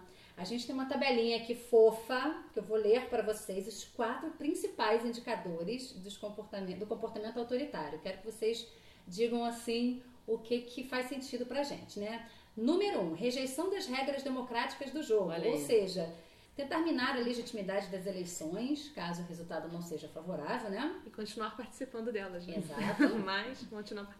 A negação da legitimidade dos oponentes políticos, ou seja, tratar os oponentes políticos como, não como rivais, mas como inimigos. É, afirmar que os seus rivais constituem uma ameaça à segurança nacional, ao modo de vida, tipo uma madeira de piroca, né? Tolerância ou encorajamento à violência. Uhum. Ah, eu não posso fazer nada. É, né? Eu não tenho controle. É. É. Como vai controlar um país? Dias depois de, de comandar um comício no De Conacra, botar né? fogo no- Metralhar os metralhar, petralhas. metralhada, enfim. É, e finalmente, propensão a restringir liberdades civis de oponentes, inclusive a mídia. E aí entra um papel fundamental, né? As Tanto na eleição do Trump, quanto na, na eleição do nosso filhotinho de Trump aqui. Lá foi Facebook, aqui é WhatsApp. Exatamente. O, um Bolso Kid, eu não me lembro quem foi agora. É, Qual você- deles, né? Um ex-vizinho Foi meu Carlos ou tijucano. Eduardo. Ai, whatever, assim, eu não, eu não consigo distinguir. Eu também assim, não, não tenho a mínima ideia de Eles têm a mesma cara. É. Eles têm a mesma cara, foi a mesma forma. É, ele não foi se consultar com o, o Bannon. É, do Trump, enfim. Deu certo, né? Super. É. Viram hoje ele com um bonezinho de Aham. apoio ao Trump, né? Yes. Enfim, minha gente, é, foi um livro assim que eu, quando eu terminei de ler, eu falei, eu queria ter colocado, ter comprado assim milhares de exemplares e ter colocado assim nas caixinhas de correio. Você trocaria as bíblias da- dos hotéis Eu por esse livro? trocaria as bíblias dos hotéis por esse livro, sem dúvida. E, eh, enfim, só pra, pra finalizar, porque eu fiquei lendo e falei assim, tá, gente, tá, tá- a merda tá feita. E agora? agora? O que, que a gente pode fazer a respeito? Fazer que É. nem chefe, eu quero Eu, soluções. não me traga problemas, me traga soluções. Então é o seguinte, o que os autores defendem e que é algo que a gente, é, por a gente eu digo assim, não estou falando só da esquerda, eu falo assim da, da resistência, né? Ele fala em, em- em união, porque a Constituição ela não vai é, ser sólida por si só. A gente sabe que o- os partidos políticos têm um papel imenso nisso. É, Rafa já chegou nessa parte que ele fala da- do, do papel Uhum. dos partidos políticos. É o capítulo do gatekeeping, É, que é justamente filtrar demagogo. é, mas também que a gente precisa de uma organização maior dos cidadãos, né? Porque a gente não pode contar com, enfim, Constituição, partidos políticos como se fossem os bastiões da democracia, porque ela por si só a gente já viu que não se sustenta, ou seja, não dá para ser isentão, não dá para dizer, ah, não falo de política, não gosto, para mim é todo mundo igual, Tem que ser sociedade todo- civil de orelha em pé. Exatamente. Aí tem que ser que nem francês que coloca de guilhotina lá em frente do, Gente, vocês viram Ah, o é negócio lá eles arrancaram maravilhoso. o asfalto. o asfalto da rua? Como é que é o negócio? Arrancaram Eles asfalto da arrancaram rua asfalto da ontem. Sério? Gente, mas assim, é, eu morei dois anos lá e eu não me lembro de passar assim uma semana Sem, sem, ter uma manif. manifestação. Aí eu achei manif, eu ficava assim, chegava no ponto de ônibus, eu tava, tava fechado por causa de manif. Eu falei, que diabo é isso da manifestação? Tudo. Eu falei assim, gente, baguete veio fria. Eles param. Gente, mas assim, não precisa atravessar o oceano, não. A Argentina. Argentina A Argentina tá Sim, aqui, sim. faz A gente, muito bem aprender no- com a gente tinha acabado de chegar lá, a gente tinha, tinha uma, cara, um monte de bumbo, A primeira tambor, vez que eu fui pra. Argentina, Na aconteceu frente isso da Casa. Rosada. É. A galera, cara, sindicato dos vendedores de rua. Eu peguei uma. Maravilhoso, maravilhoso. Sindicato dos... Eu peguei uma Camelô! manifestação né, meu amor? Peguei uma manifestação de portuário aposentado da primeira vez que eu fui pra Oh. Argentina. Gente, mas quando eu fiz, a última vez que eu fui, eu fiz um walking tour pelo centro ali, Casa Rosada, e o guia falou que não há semana com menos de duas manifestações. Sim, sim. Maravilhoso, né? Maravilhoso. É maravilhoso. Isso aqui Tem você muito a aprender. coloca, é, você coloca isso na sociedade brasileira e as mesmas pessoas que dizem que tá tudo errado e que tem que, Tem que mudar, mudar isso aí. as pessoas que estão de fato mudando isso daí, estão nas ruas. Acho um absurdo quando quebra vidraça de banco. Ai, gente, quebra vidraça, atrapalha o trânsito e dia de semana não é dia de fazer manifestação, É. tem que fazer Domingo. sábado. Não, domingo na, no calçadão, calçadão, né? Você tá Copacabana. soltando a bomba branca da paz, Exato. né? E a gente vive falando mal de argentino e somos os maiores rivais no Ai, futebol. gente, eu amo a gente. Eu amo Eu, a gente. é, vou falar eu também tô não torci pra fa- é. Argentina no final da Copa, caguei, falei, pronto, falei. Entendeu? E aí polarizaram tanto a história que, cara, a gente não consegue aprender com os caras a olhar a nossa sociedade, a ter essa visão que eles têm de Visão sociedade, crítica, né? visão crítica, É. entendeu? E, e a gente, e eu, eu falando a gente, eu falo no geral, tá? Não tô falando nós aqui não, mas eu tô falando no- a, Não, a- mas nós somos a brasileiros, cultura- a gente tá inserido, é, a né? cultura geral do nosso país é olhar o argentino como um vilão, sabe? Inimigo. A gente pega aquela coisa do futebol e joga na vida. Ah, porque a Argentina é isso, porque a Argentina é aquilo. Cara, eu adoro aqueles que... baixinhos de mullet, acho mais graça. É, e narigudinhos. né? E eu acho que a gente tinha que aprender mais com eles mesmo, aprender com a sociedade deles, aprender a como se posicionar. Eles têm Vocês sabem que pra o-. É, teve um- uma ocasião na Argentina que aconteceu algo muito parecido com aquele incêndio lá em Santa Maria, numa boate. Na Kiss. Na Kiss. Hum. Aconteceu lá, gente, até o prefeito da cidade foi preso. Caramba. Aqui tá nesse chove pois não é. molha até quando, né? Até quando, gente? É. Nós somos muito mornos. Muito, muito. E uma palavra que você falou, é, Camila, sobre a, a polarização, na verdade, a polarização é um dos, dos centros de onde surgem todas essas essas in- insurreições antidemocráticas, assim, né? É. Porque a gente teve aqui no nosso, no nosso país, enfim, da parte do De Ainda 2013. tem, né? vítima, né? Mas eu acho que aquilo ali, aquele. O, o, o A golpe, semente foi plantada em 2013 com a história de É queremos por o fim 20 da corrupção. É, queremos o fim da corrupção. Ali naquela, Somos É. um movimento apolítico contra a movimentos corrupção. que não era pelos 20 centavos, mas até hoje a gente não sabe exatamente pelo, Pelo que, que, é. era, é né? contra tudo isso que tá aí. Exatamente. Exato, é Notou-se ali uma insatisfação Que e foi aí... cooptada. Não, e eu acho É. legítima, inclusive. Só Sim, que mas que foi com esse lance de ser apartidária com mil aspas, Aliás, esse é eu, eu vi numa matéria no jornal que está acontecendo muito isso, na, acho que na França. Que você tem grupos protestando por coisas, só que eles não estão.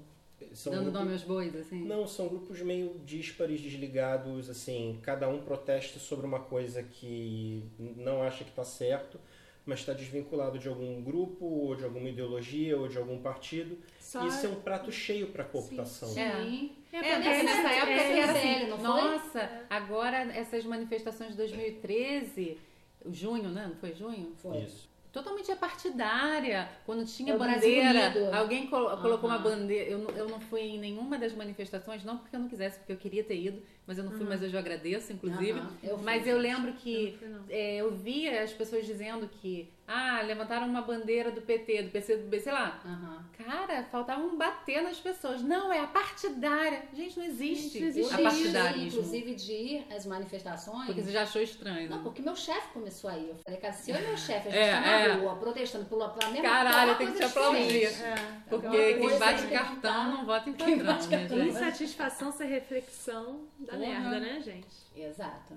Enfim, gente, só para concluir aqui, hoje que eu já falei isso algumas vezes, é, eu acho que uma das coisas também que eles falam de para dar um respiro aqui na gente é que é o seguinte, eles dizem que sempre que algum extremista é, chega ao poder, os partidos predominantes, né, os que a gente tem aqui, eles devem, achei ótimo essa frase, forjar uma frente única. Pra Mesmo que depois esteja mentirinha. Exatamente, eu só pensei que, alô Ciro Gomes, vamos conversar? Não, esse aí não dá mais. Tô Cara, chateada. Gomes, se você estiver chateada. escutando esse Chateada. podcast, eu quero conversar com você, tá? Me liga. Puxa um banquinho. Puxa um banquinho. Eu também, inclusive traz seu filho. Inclusive. É, eu achei tão bonitinho que eles colocam no livro assim, ah, porque a maioria das democracias do mundo, a vasta maioria, permanece intacta. Ele dá exemplo do Brasil. Eu falei, ai, gente, Ai, eles escreveram não, depois. Foi quando mesmo? Foi de de 2018. É. Ai, gente, sério. Mal sabiam eles. Ah, gente, mas não é, né? Desde o golpe já não é mais. Foi em 2016. É, Eles estão atrasados. É por isso que eu não acredito em Se estadunidense. moderniza que vocês estão barrocos. Total. É. E eu achei, assim, que eles falam para proteger a democracia, eles falam os americanos estão com medo, né, do que está acontecendo com eles agora. E assim, olha, Aí passaram medo pra gente, né? é, mas para você proteger um processo democrático exige mais do que medo e indignação, né? Você tem que ir pra rua lutar, afinal de contas é preciso estar atento e forte, né? E tem a frase do Mark Twain que é: a história não se repete, porque cada caso é uma rima. né? Olha, Ela maravilhoso. E a gente tá nesse nesse Não gosto de aplaudir aí racista, não, mas ele mandou bem. Tá frase. E a gente vai ter que pensar em conjunto aí. Teremos como, que rebolar, galera. É, como sociedade pra gente evitar esse colapso, né? Senão vai dar merda. Merda da braba. Todo mundo deprimido, gente? É isso mesmo? Tô aqui Tô aqui em refletindo posição fetal, rapidinho. chorando É. rapidinho. Tô aqui refletindo rapidinho. Quero mais falar, não. pra casa, acabou tudo? Acabou, Rê? Acabou. Camis? Então, dos livros finalizados, o que eu mais curti foi Fahrenheit 451, né? Clássico. E aí vira um pouco por- pelo, pelo, pelo caminho da, da Renata também, de tipo, procurei esse livro, li esse livro também por conta do momento que a gente tá atravessando e tudo mais. 2018, né, amores? 2018 não é um ano fácil. Mas não vou gas- gastar esse cartucho agora, porque em breve teremos um tema aqui no nosso podcast, no qual será o meu livro de indicação. Então não vou gastar esse cartucho agora. Certo. Eu li também lá para meados, assim, no início do ano, A Filha Perdida, da Helena Ferrante, que eu também gostei bastante pela trama e tudo mais. Mas eu vou indicar, eu vou escolher, eu escolhi falar do livro que eu tô lendo agora, Que é? que é o Pequenos Incêndios por Toda Parte, de Celeste Ng. Eu não sei como se fala isso porque é um N, É chinesa? é chinesa, acompanhada de um G, então é meio estranho de falar hum. Celeste Ng. Publicado pela Intrínseca. Desculpa, gente, minha pronúncia no chinês não é tão. Ai, Mas- gente vai ter que se demitir. A gente se perdoa nessa, tá? Porque, né? E assim. Já fui lá 18 vezes. Aqui, mas é tão bom assim que você ainda tá lendo, já considerou o livro do ano? Não, eu não tô considerando o livro do ano. Eu, eu considero sempre o processo do, do- da leitura, sempre. Eu, eu- eu sempre tenho a esperança de o que eu vou ler ainda vai ser melhor do que eu já Entendi. li. Entendeu? Então acho que eu tô deixando essa porta aberta, assim. É, como eu li livros muito, muito diferentes ao longo do ano, eu- e teve livros que eu até recomendei aqui antes no podcast, aí eu, eu acho que seria injusto falar de novo de livros que eu já, já, já tinha falado, entendeu? Que eu já tinha abordado.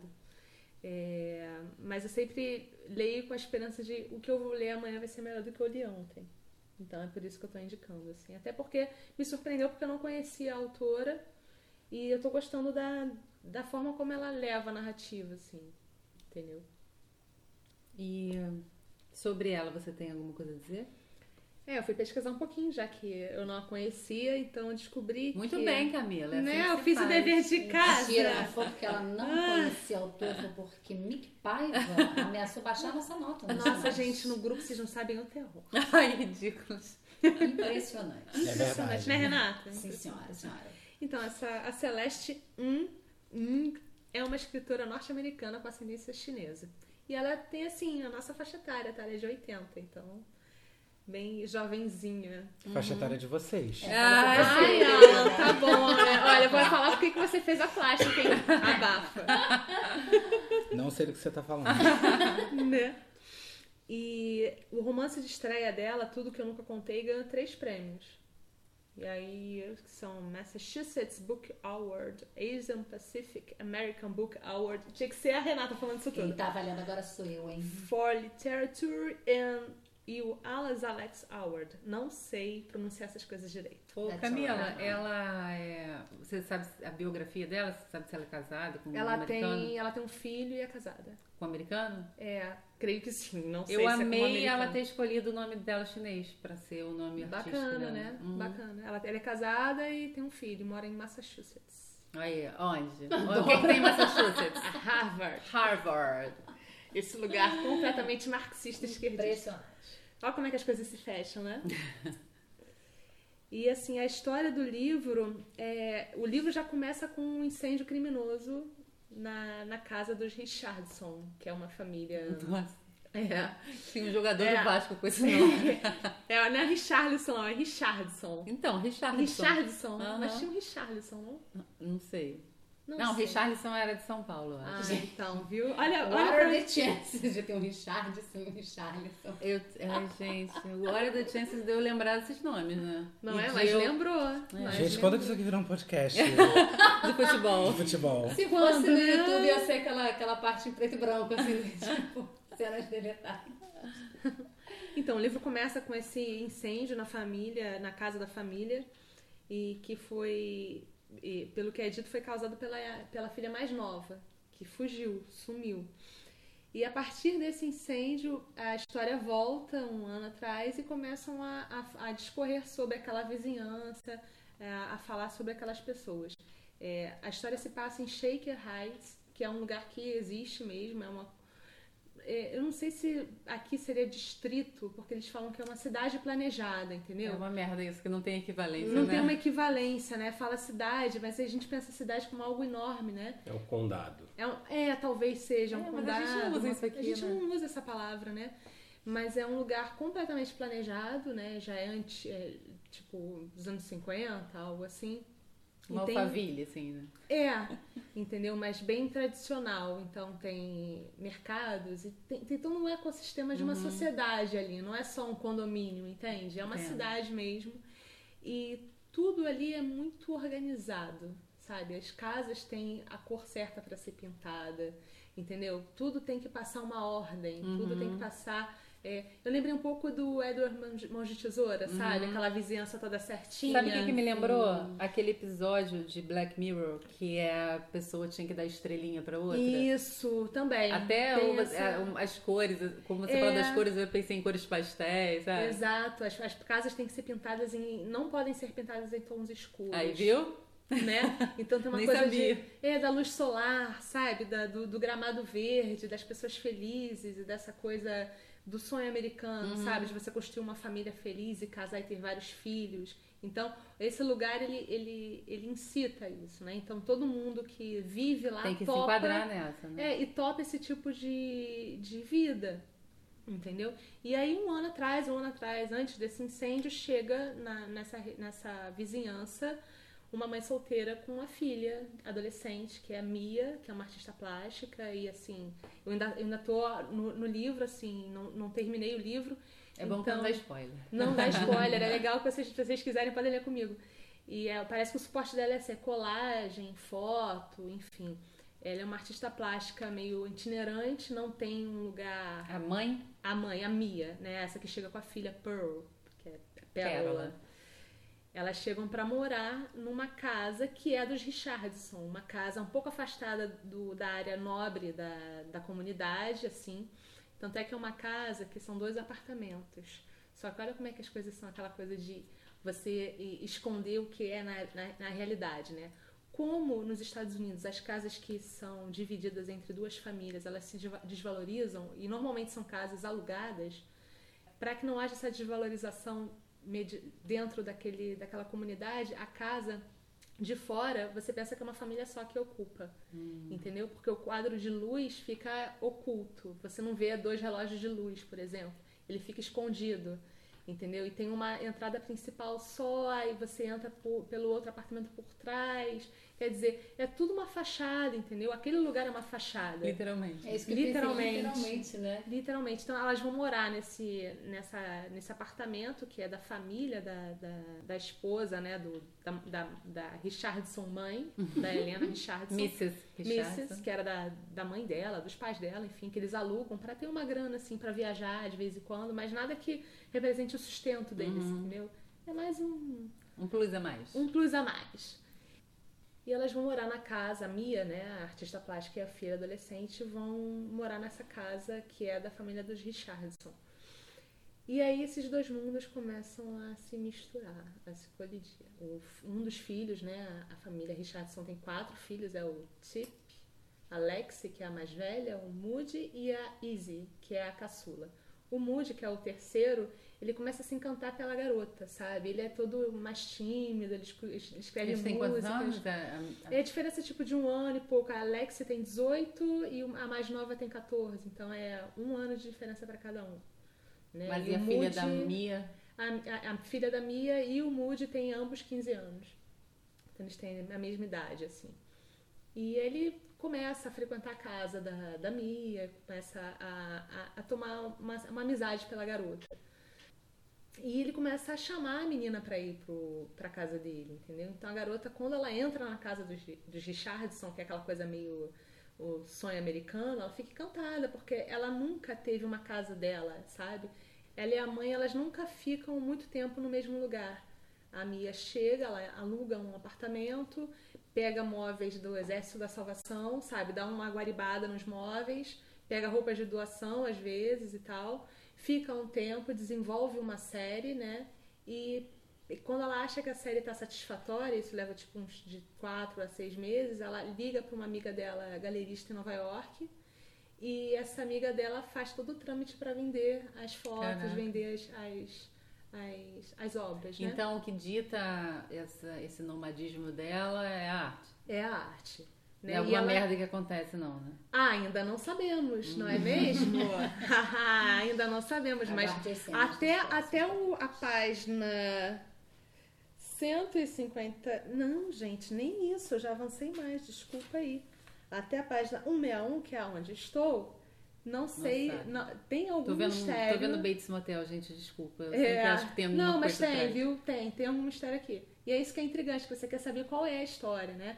Porque ela, ela faz essa.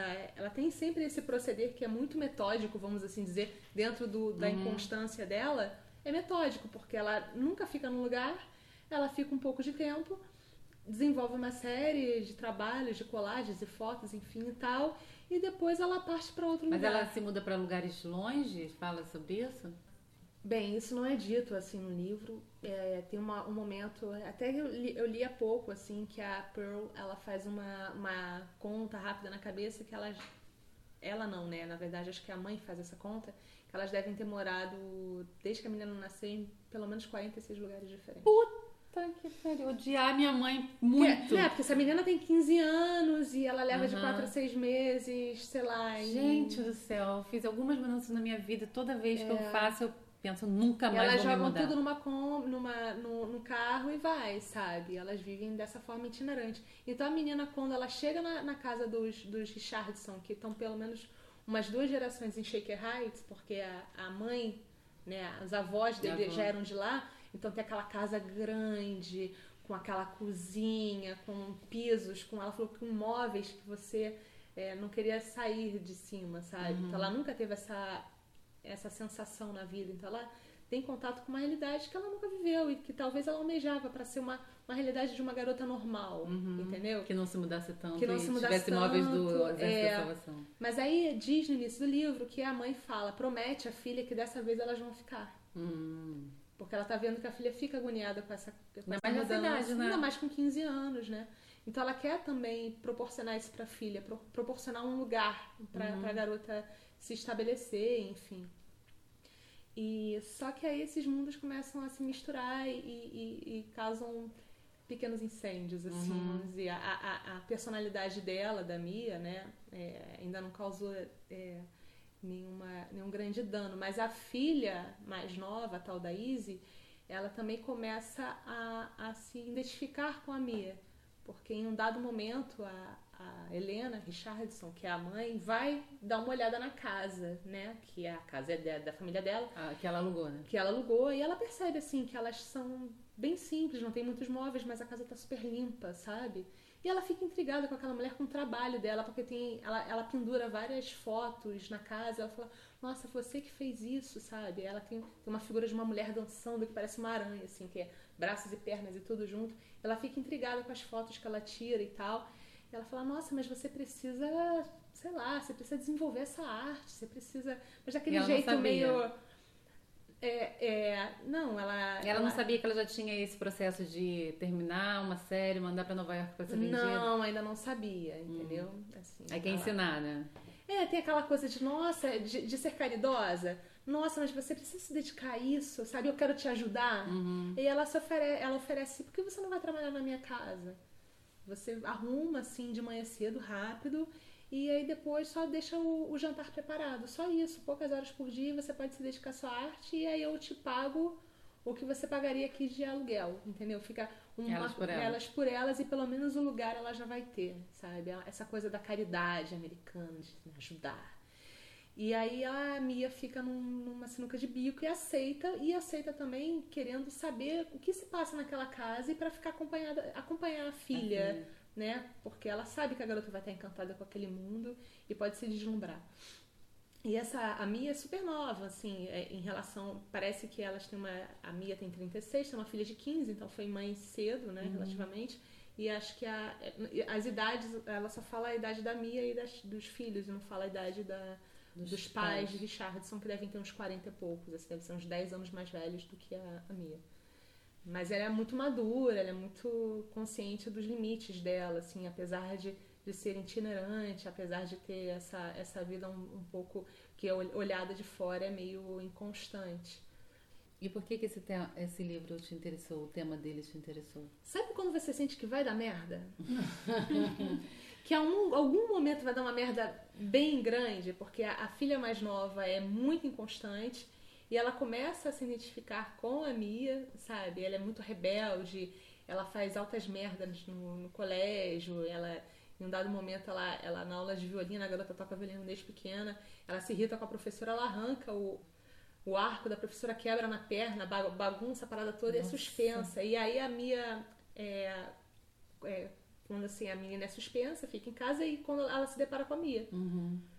E aí a, ela, a, a Izzy, né, essa menina, né, ela fala assim, ah, então quer dizer que você tá trabalhando aqui, não sei o quê, meio rude, assim, mas a, a Mia vai e pega e faz um sanduíche pra ela.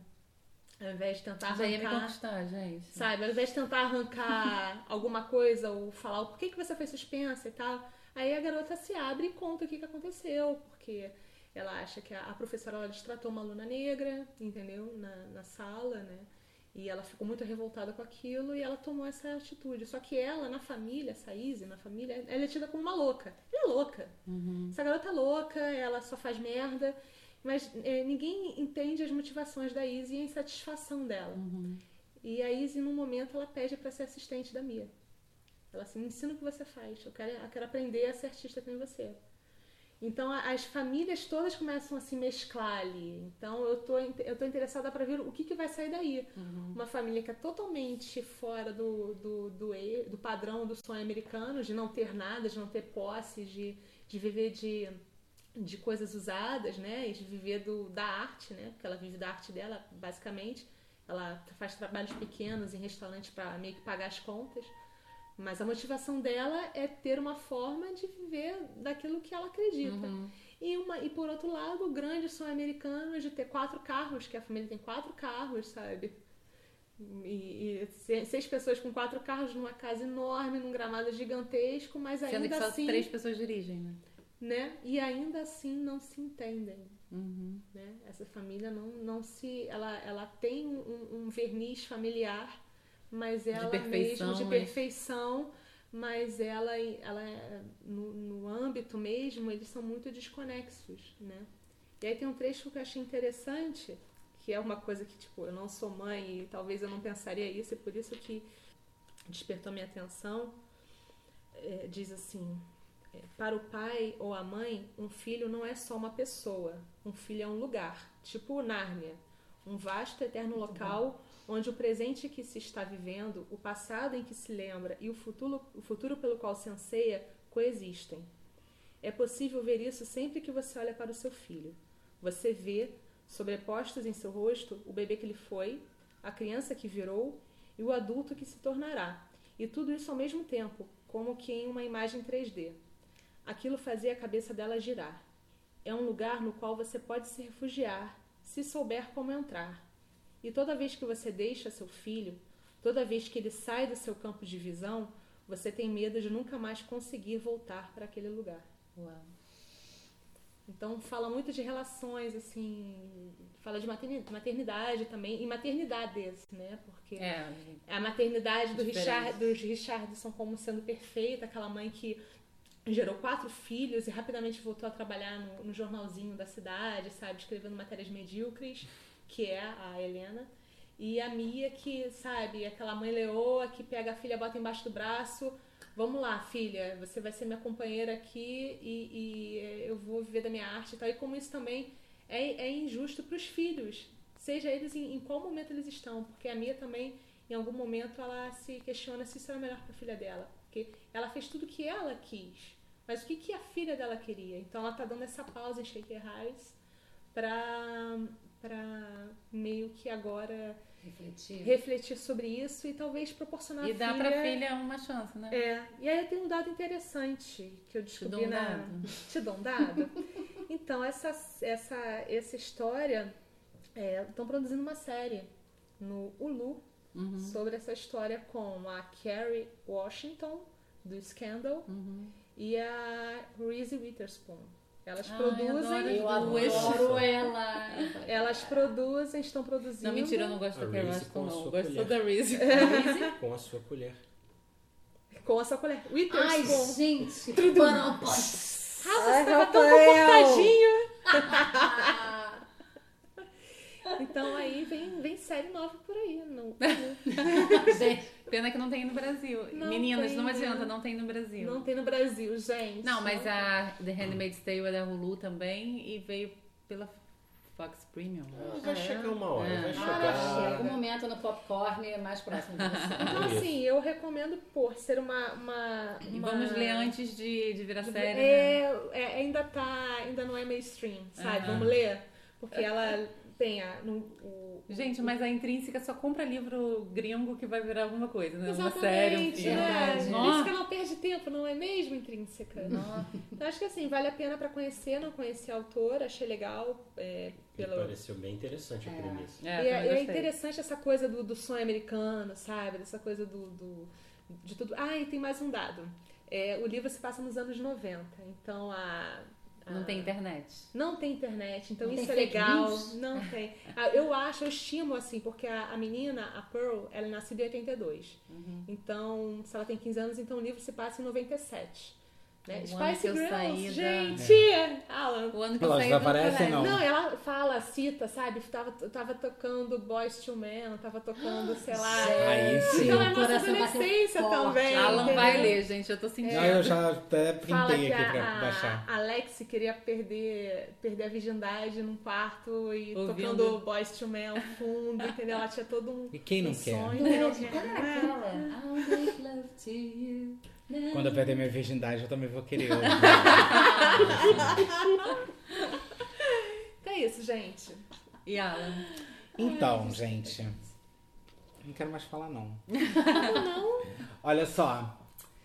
É, O livro que eu escolhi foi um livro que foi uma grata surpresa e é um livro que é uma coisa que eu costumo fazer muito com música, que é julgar pela capa sim. eu julgo e que eu sim. julguei, julguei o livro pela capa e eu sou Que é um linda, pouco sou um pouco compulsivo, comprei não um, mas três do mesmo autor. Vocês E não as são- outras capas não saber- são muito bonitas. e Não, não tinha a menor ideia legal. do que se tratava. Funcionou. Mas o que que acontece? Primeiro que os, os ouvintes não estão vendo, mas se vocês Cabelinho. puderem jogar no Google William Burroughs Queer, é de um rosa que assim, sem precedentes, sabe? Antônio Tipo, Rosa Escândalo 6467. sei lá. 69. é, Meia é nove. um rosa sem precedentes, com duas pistolas e uma caveirinha. Me, lembra, me lembrou capa de Chuck Palahniuk. Pistola não, Sim. gente, isso é um Sim. revólver, né? Pelo amor de Deus. É, revólver. É um revólver. E aí eu falei, gente, eu vou comprar. E aí eu gostei do tema Eles queer, pra quem não sabe.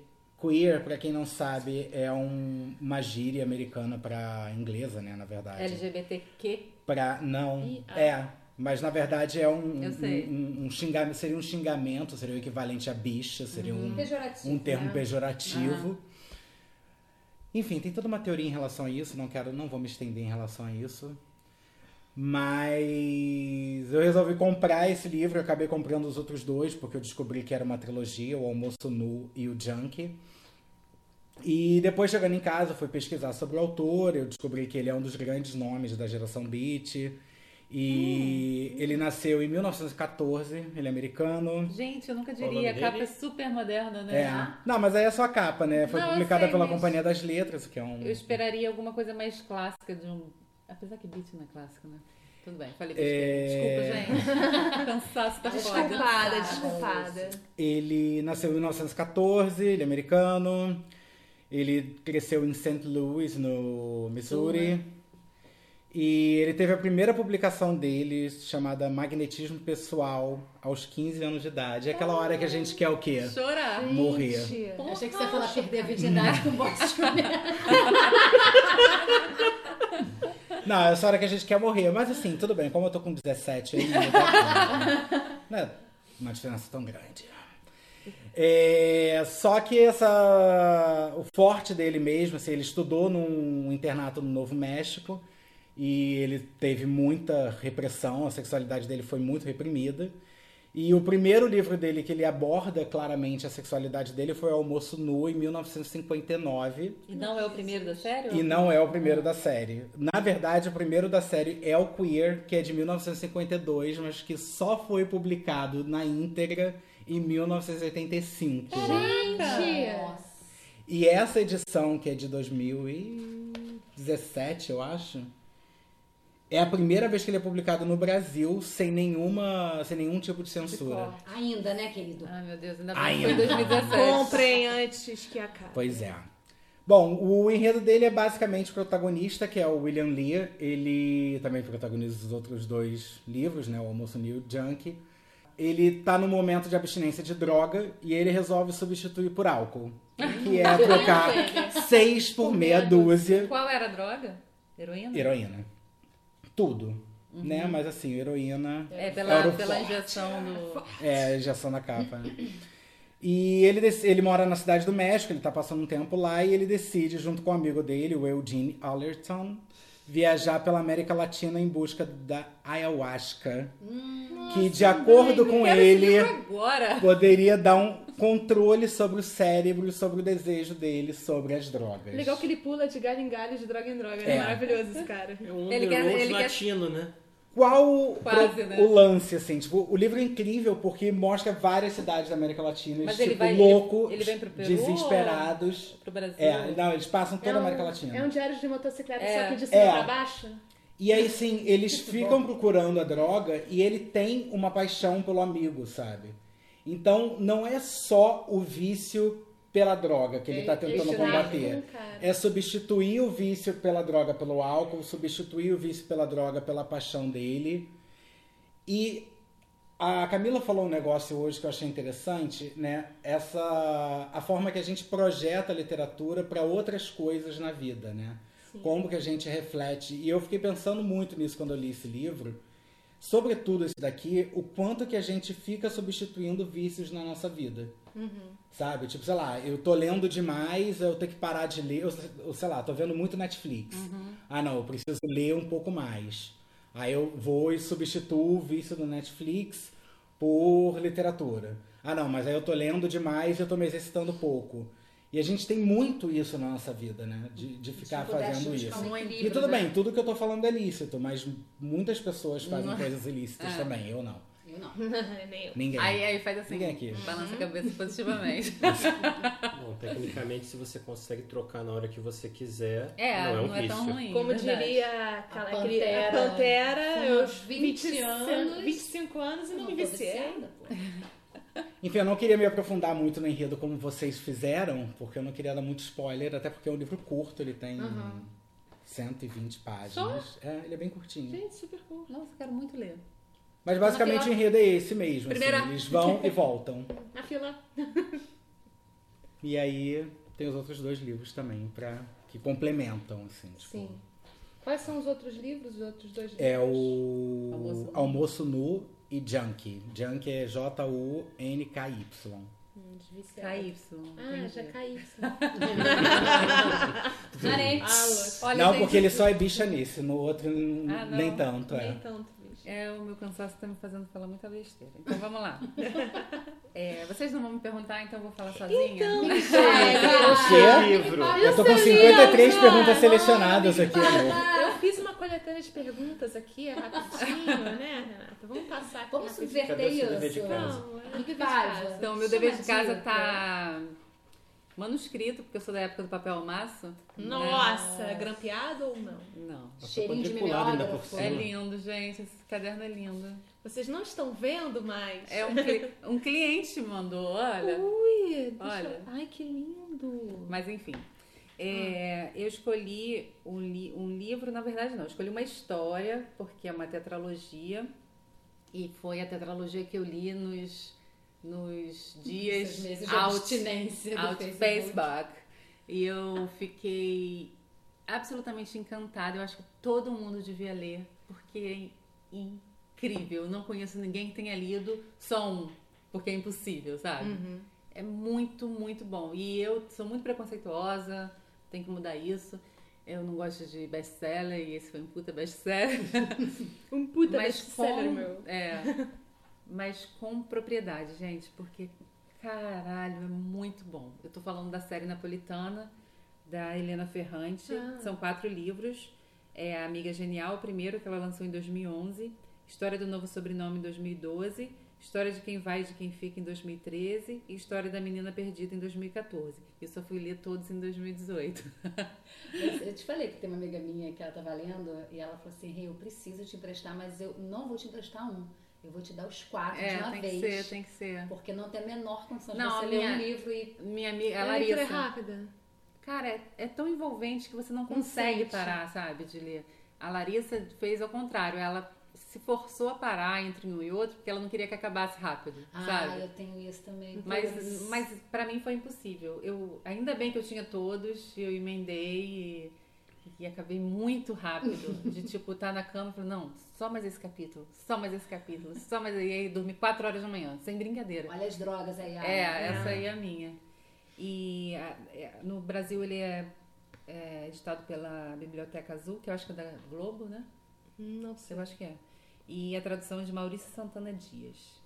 É, o bom de falar sobre o autor, né? Vocês todos falaram sobre autores reais. A minha autora é real, mas ela não aparece.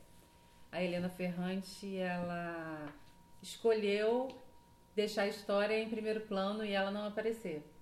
Então ninguém nunca viu a Helena Ferrante, né? só o editor italiano dela. Todos os outros editores nunca viram. Sério? Você não sabia Sim, disso? Você não sabe Não. disso, não? Eu acho isso maravilhoso. Mas assim, é, eu, eu li, li uma, entrevi uma reportagem no El País que um, um jornalista investigativo italiano chamado Claudio Gatti, ele conseguiu não descobrir porque nada foi confirmado, mas ele conseguiu chegar a uma pessoa. Olha o que, que esse filho da puta fez.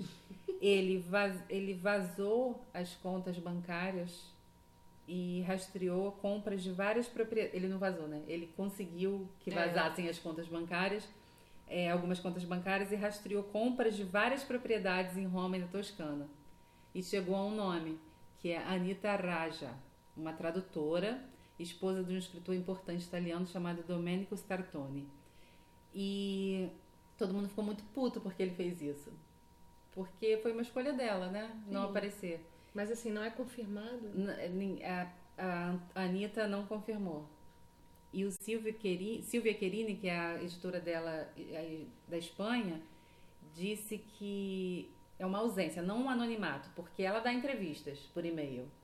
Ela dá entrevistas com outras pessoas mediando para ela não aparecer, sabe? Ela só não quer aparecer, ela só não quer que Helena Ferrante tenha um rosto. Helena Ferrante, inclusive, é um, é um pseudônimo, né? Obviamente. E ela diz que a, a ideia é que o texto é que importa. Legal isso. Não, não a. E como foi muito sucesso, talvez ela tenha tido medo de aparecer e virar uma celebridade, né? Talvez. Uhum. Que nem a Margaret Atwood com, com o conto da Aya, né? Que, Sim. cara, eu vejo aquela velhinha fofa, eu quero ser amiga dela. E ela acho que não queria muitas amizades. E foi uma coisa tão louca na Itália, foi um livro tão. É uma série tão importante, assim, tão boa, que a Universidade de La Sapienza de Roma fez um, um estudo de comparar vários autores italianos com a escrita da Helena Pra tentar para tentar identificar quem era. Mentira. Gente, que bafo. Muito louco, né? Bafos E aí- da literatura com Mick Paiva. Adoro. Ok, ok. Ok, ok. E aí o trabalho destacou uma semelhança, os algoritmos lá, porque foi uma coisa totalmente informatizada, é, destacou semelhança com o trabalho de quem? Do marido de Anitta Raja, o Startone. E aí já começa a, a parada de que, ah, então foi o marido dela que escreveu, Ai, gente. né? Porque é Pois muito é. bom, não foi uma mulher que... Mas, gente, eu, As eu- pessoas não sabem sossegar. Não, não merda. sabem. E, Né? é- e eu tenho. Eu não posso dizer que eu tenho certeza, né? Porque a gente não tem certeza de nada nessa vida. E Mas se se os vocês, best-sellers do marido, na verdade, são da, Dela. dela? Alguém já parou pra pensar sobre isso? se vocês lerem, vocês vão ter certeza que nenhum homem poderia escrever aquilo, sabe? Uhum. Porque é muito, muito, muito, Ainda muito mais feminino. por é, é essa coisa de amizade, né? É, exatamente, De- exatamente. tipo, uma coisa que. E aí ainda teve. é, descobriram que a, a Anitta Raja trabalhou na mesma editora que o livro foi publicado na Itália como tradutora desde a década de 90. Aí já falam, ah, então ela mesmo, né? Não tem mais jeito, não sei o quê. Teve rumor também de que cada livro foi escrito por uma pessoa, por um autor diferente, uma autora diferente, o que também, se vocês, quando vocês lerem, vocês vão ver que não, não é possível. E o que eu chego a concluir desse circo todo que se formou é que, sabe quando as pessoas vão para, sei lá, o Egito e veem é, as pirâmides e falam assim, ah, Não é não, possível. foi, não foram esses pretos que escreveram, que, que, que subiram essa pirâmide, É sabe? isso, né? Pra mim é isso, não foi uma mulher que escreveu esse sucesso, sabe? Deve ter sido um homem, deve ter sido várias pessoas escrevendo. Por que não acreditar que é uma mulher? E por que não aceitar que ela não quer aparecer?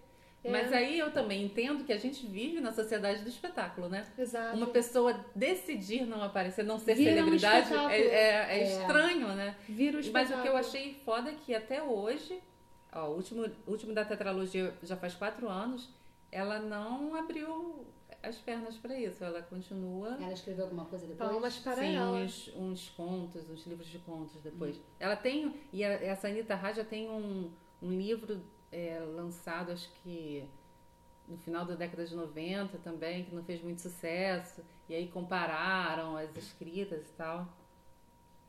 Enfim, a, a persona, que a gente não sabe nem quem é a pessoa, a persona Helena Ferrante é um, um, um Mistério. mistério, um mito, né, na acepção correta da palavra.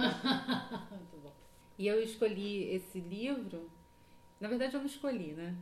Eu, tipo, dei o meu braço a torcer. Ai, todo mundo que eu acho que é tem um bom gosto literário como o meu adorou esse livro, então vou ler. Ah, foda-se, vou ler, vou comprar logo essa porra, tá em promoção na Amazon, vou comprar.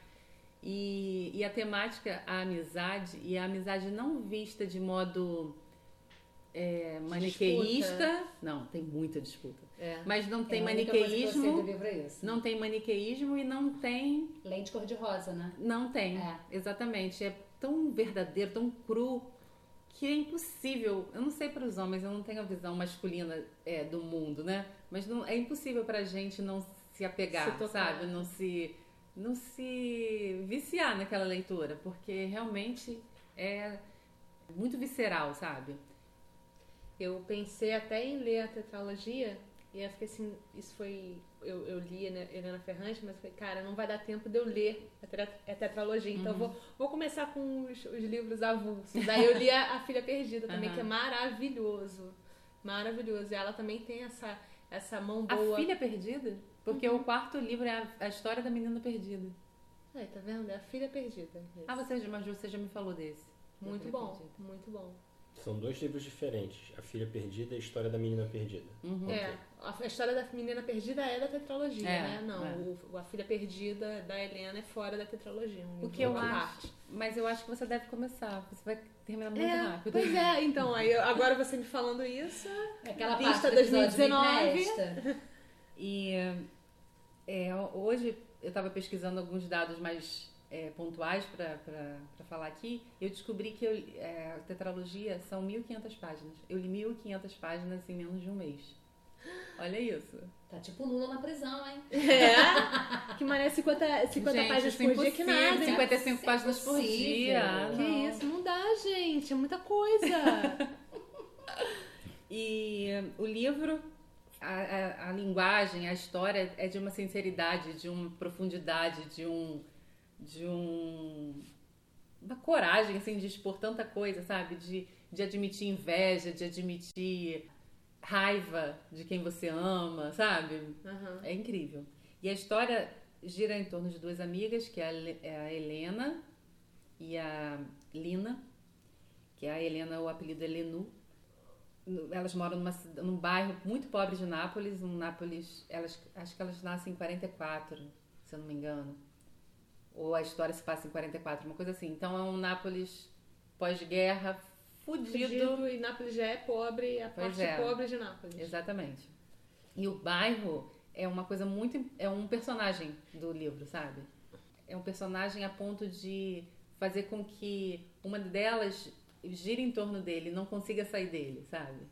É, é muito interessante o- como a cidade. Ah, Olha aí, próxima, próxima temporada. É. Temporada promete, Como gente. é, como a cidade é importante né, na, nessa narrativa, sabe?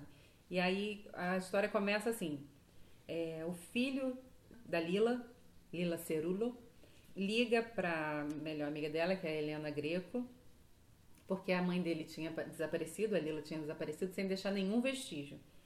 E ele não sabia o que fazer. E aí você já compreende que a Helena, a Helena não quer se envolver. Ela fica, ah, resolve isso você. E aí você não sabe se é porque ela não gosta do filho, se ela é, não quer se envolver porque ela não se dá mais com a, com a amiga, porque você está no início, você não sabe. Mas aí a Helena lembra que a Lila tinha vontade de fugir, de fugir, de desaparecer sem deixar rastro, sem deixar vestígio. E apesar de ela não querer se envolver, ela acaba ajudando o filho da, da Lila do único jeito que ela podia ajudar. Que como a Lila não queria mais aparecer, a Helena, a Helena sabia que se ela escrevesse a história das duas e publicasse, ela ia voltar Gente. porque ela ela tinha aversão a aparecer. E ela, por exemplo, ela deu É um uma alter ego da autora. É né? mesmo, Helena. e- É, mas ela não era escritora, né, no, no Ah, livro. mas tá. Mas Sim, ela mas- dá um livro, uma vez ela dá um diário para Helena guardar e fala assim: "Por favor, não leia, não leia", para ela guardar, porque era ela contava coisas que o marido não podia saber, por exemplo. Isso não se faz, gente. E aí, num momento de raiva, a Helena lê e joga fora o diário. É nesse, é nesse nível Nesse de nível. crueza, Pô, sabe? É, o livro conta da infância das duas até elas com mais de 60 anos. Então, vai passando os casamentos, os namoros, namoricos, o casamento, é, as profissões que se delineiam ou, ou que seguem a família, até elas estarem mais maduras, com os filhos já saindo, já terem saído de casa. E elas são duas meninas, como família, as famílias são muito pobres, elas moram tipo num cortiço, assim. Elas são totalmente criadas para trabalhar. Só que elas, cara, elas são muito diferentes das pessoas do, do bairro, porque elas leem muito. Olha que lindo, gente. Elas leem tanto que elas se destacam dos demais, sabe? E tem uma coisa de que a Lila era mais esperta e a Lenu, a Helena queria correr atrás desse prejuízo, nem existia, mas elas liam muito e elas escreveram um livro juntas, que na verdade foi a Lila que deu a ideia, que eu esqueci o nome, acho que era Fada Azul, e que é um livro que a professora quando lê fica assim encantada, sabe? Porque elas são muito fodas, as duas crianças, assim. Amigas e, rivais, né? Mais que amigas. Friends. Então elas são leitoras vorazes e escritoras também, mesmo pequenas assim. E mas os pais das duas não veem futuro para elas na escola, no estudo. Para que É, vai estudar? Vai estudar, trabalhar para ter trabalhar. dinheiro, sabe? Para ajudar a família. E a, a família da Helena, acho que o pai é contínuo e a família da Lila, o pai é sapateiro. E a Lila e a Helena acaba indo estudar e a Lila vai trabalhar com o pai na sapataria. Elas se distinguem, se distinguem tanto da- daquele meio que elas são sempre o centro das atenções, porque o livro conta a história das duas, mas conta a história de quem as cerca também. E parece que elas são meio do, do olho do furacão que acontece ali, sabe? É, seja porque uma tá brigando com a outra, seja porque uma tá apoiando a outra, e a Lila tem uma coisa de defender os dela, assim, com muita ferocidade, sabe? Muita Paixão. agressividade, muita paixão. Ai, gente, leiam. Minha filha, minha filha acabou de aumentar. Já tem quatro, Quatro livros que eu li em mais. 2019. Aumentou em 1.500 páginas. Foi. Bom, agora eu vou iniciar as perguntas aqui. Número um. Sabatina. Rafa, É, o livro que eu vou falar, meu livro que me marcou esse ano, é um livro chamado Pés de Barro. É, no original é Feet of Clay, do autor inglês Anthony Storr. O Anthony Storr ele era um psiquiatra, psicólogo, ele era da linha junguiana. E, assim, quando eu comecei a pesquisar sobre o autor, ele era até uma figu- ele era até meio desconhecido e meio low- low profile. Eu fui ler a biografia dele ele era filho de um, um, um- um reverendo, um pastor na Inglaterra.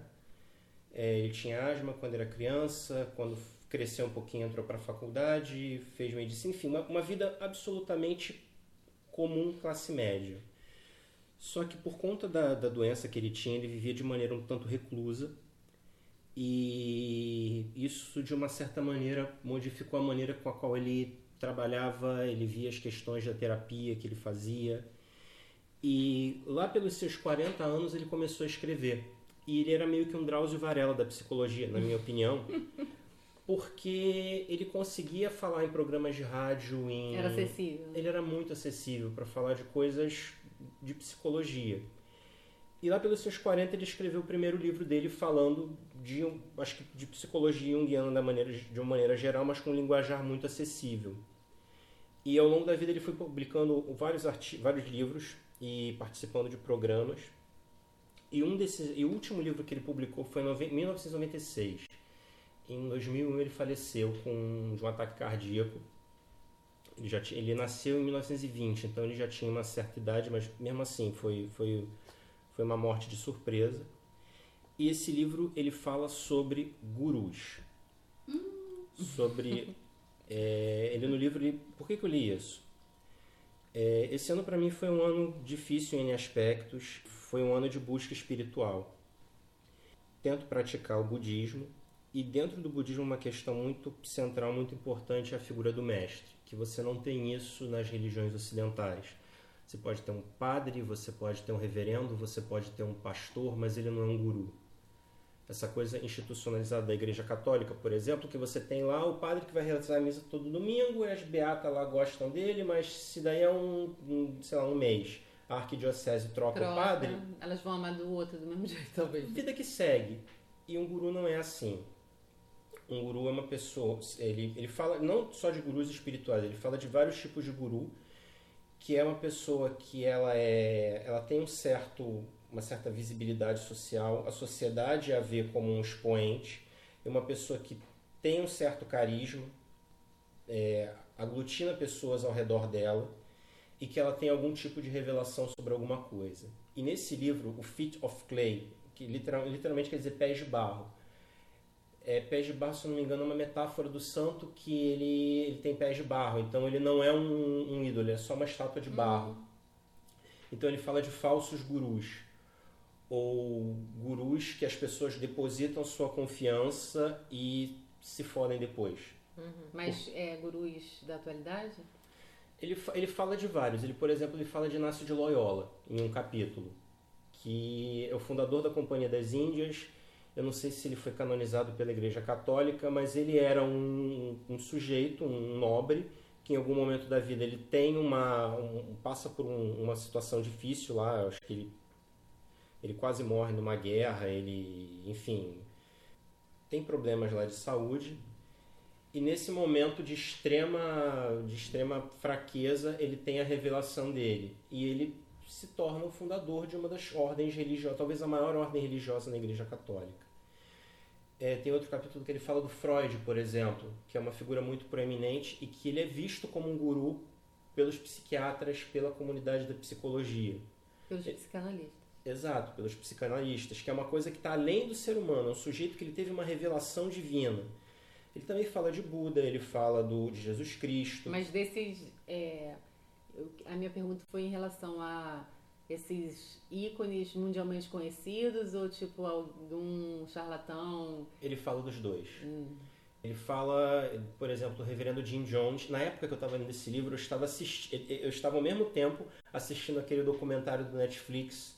da do- Netflix, Netflix. da, Net- é, é, da Netflix do Osho, que era o Wild Wild, Wild Country. Wild Country. Wild Wild Country. Ai, adoro.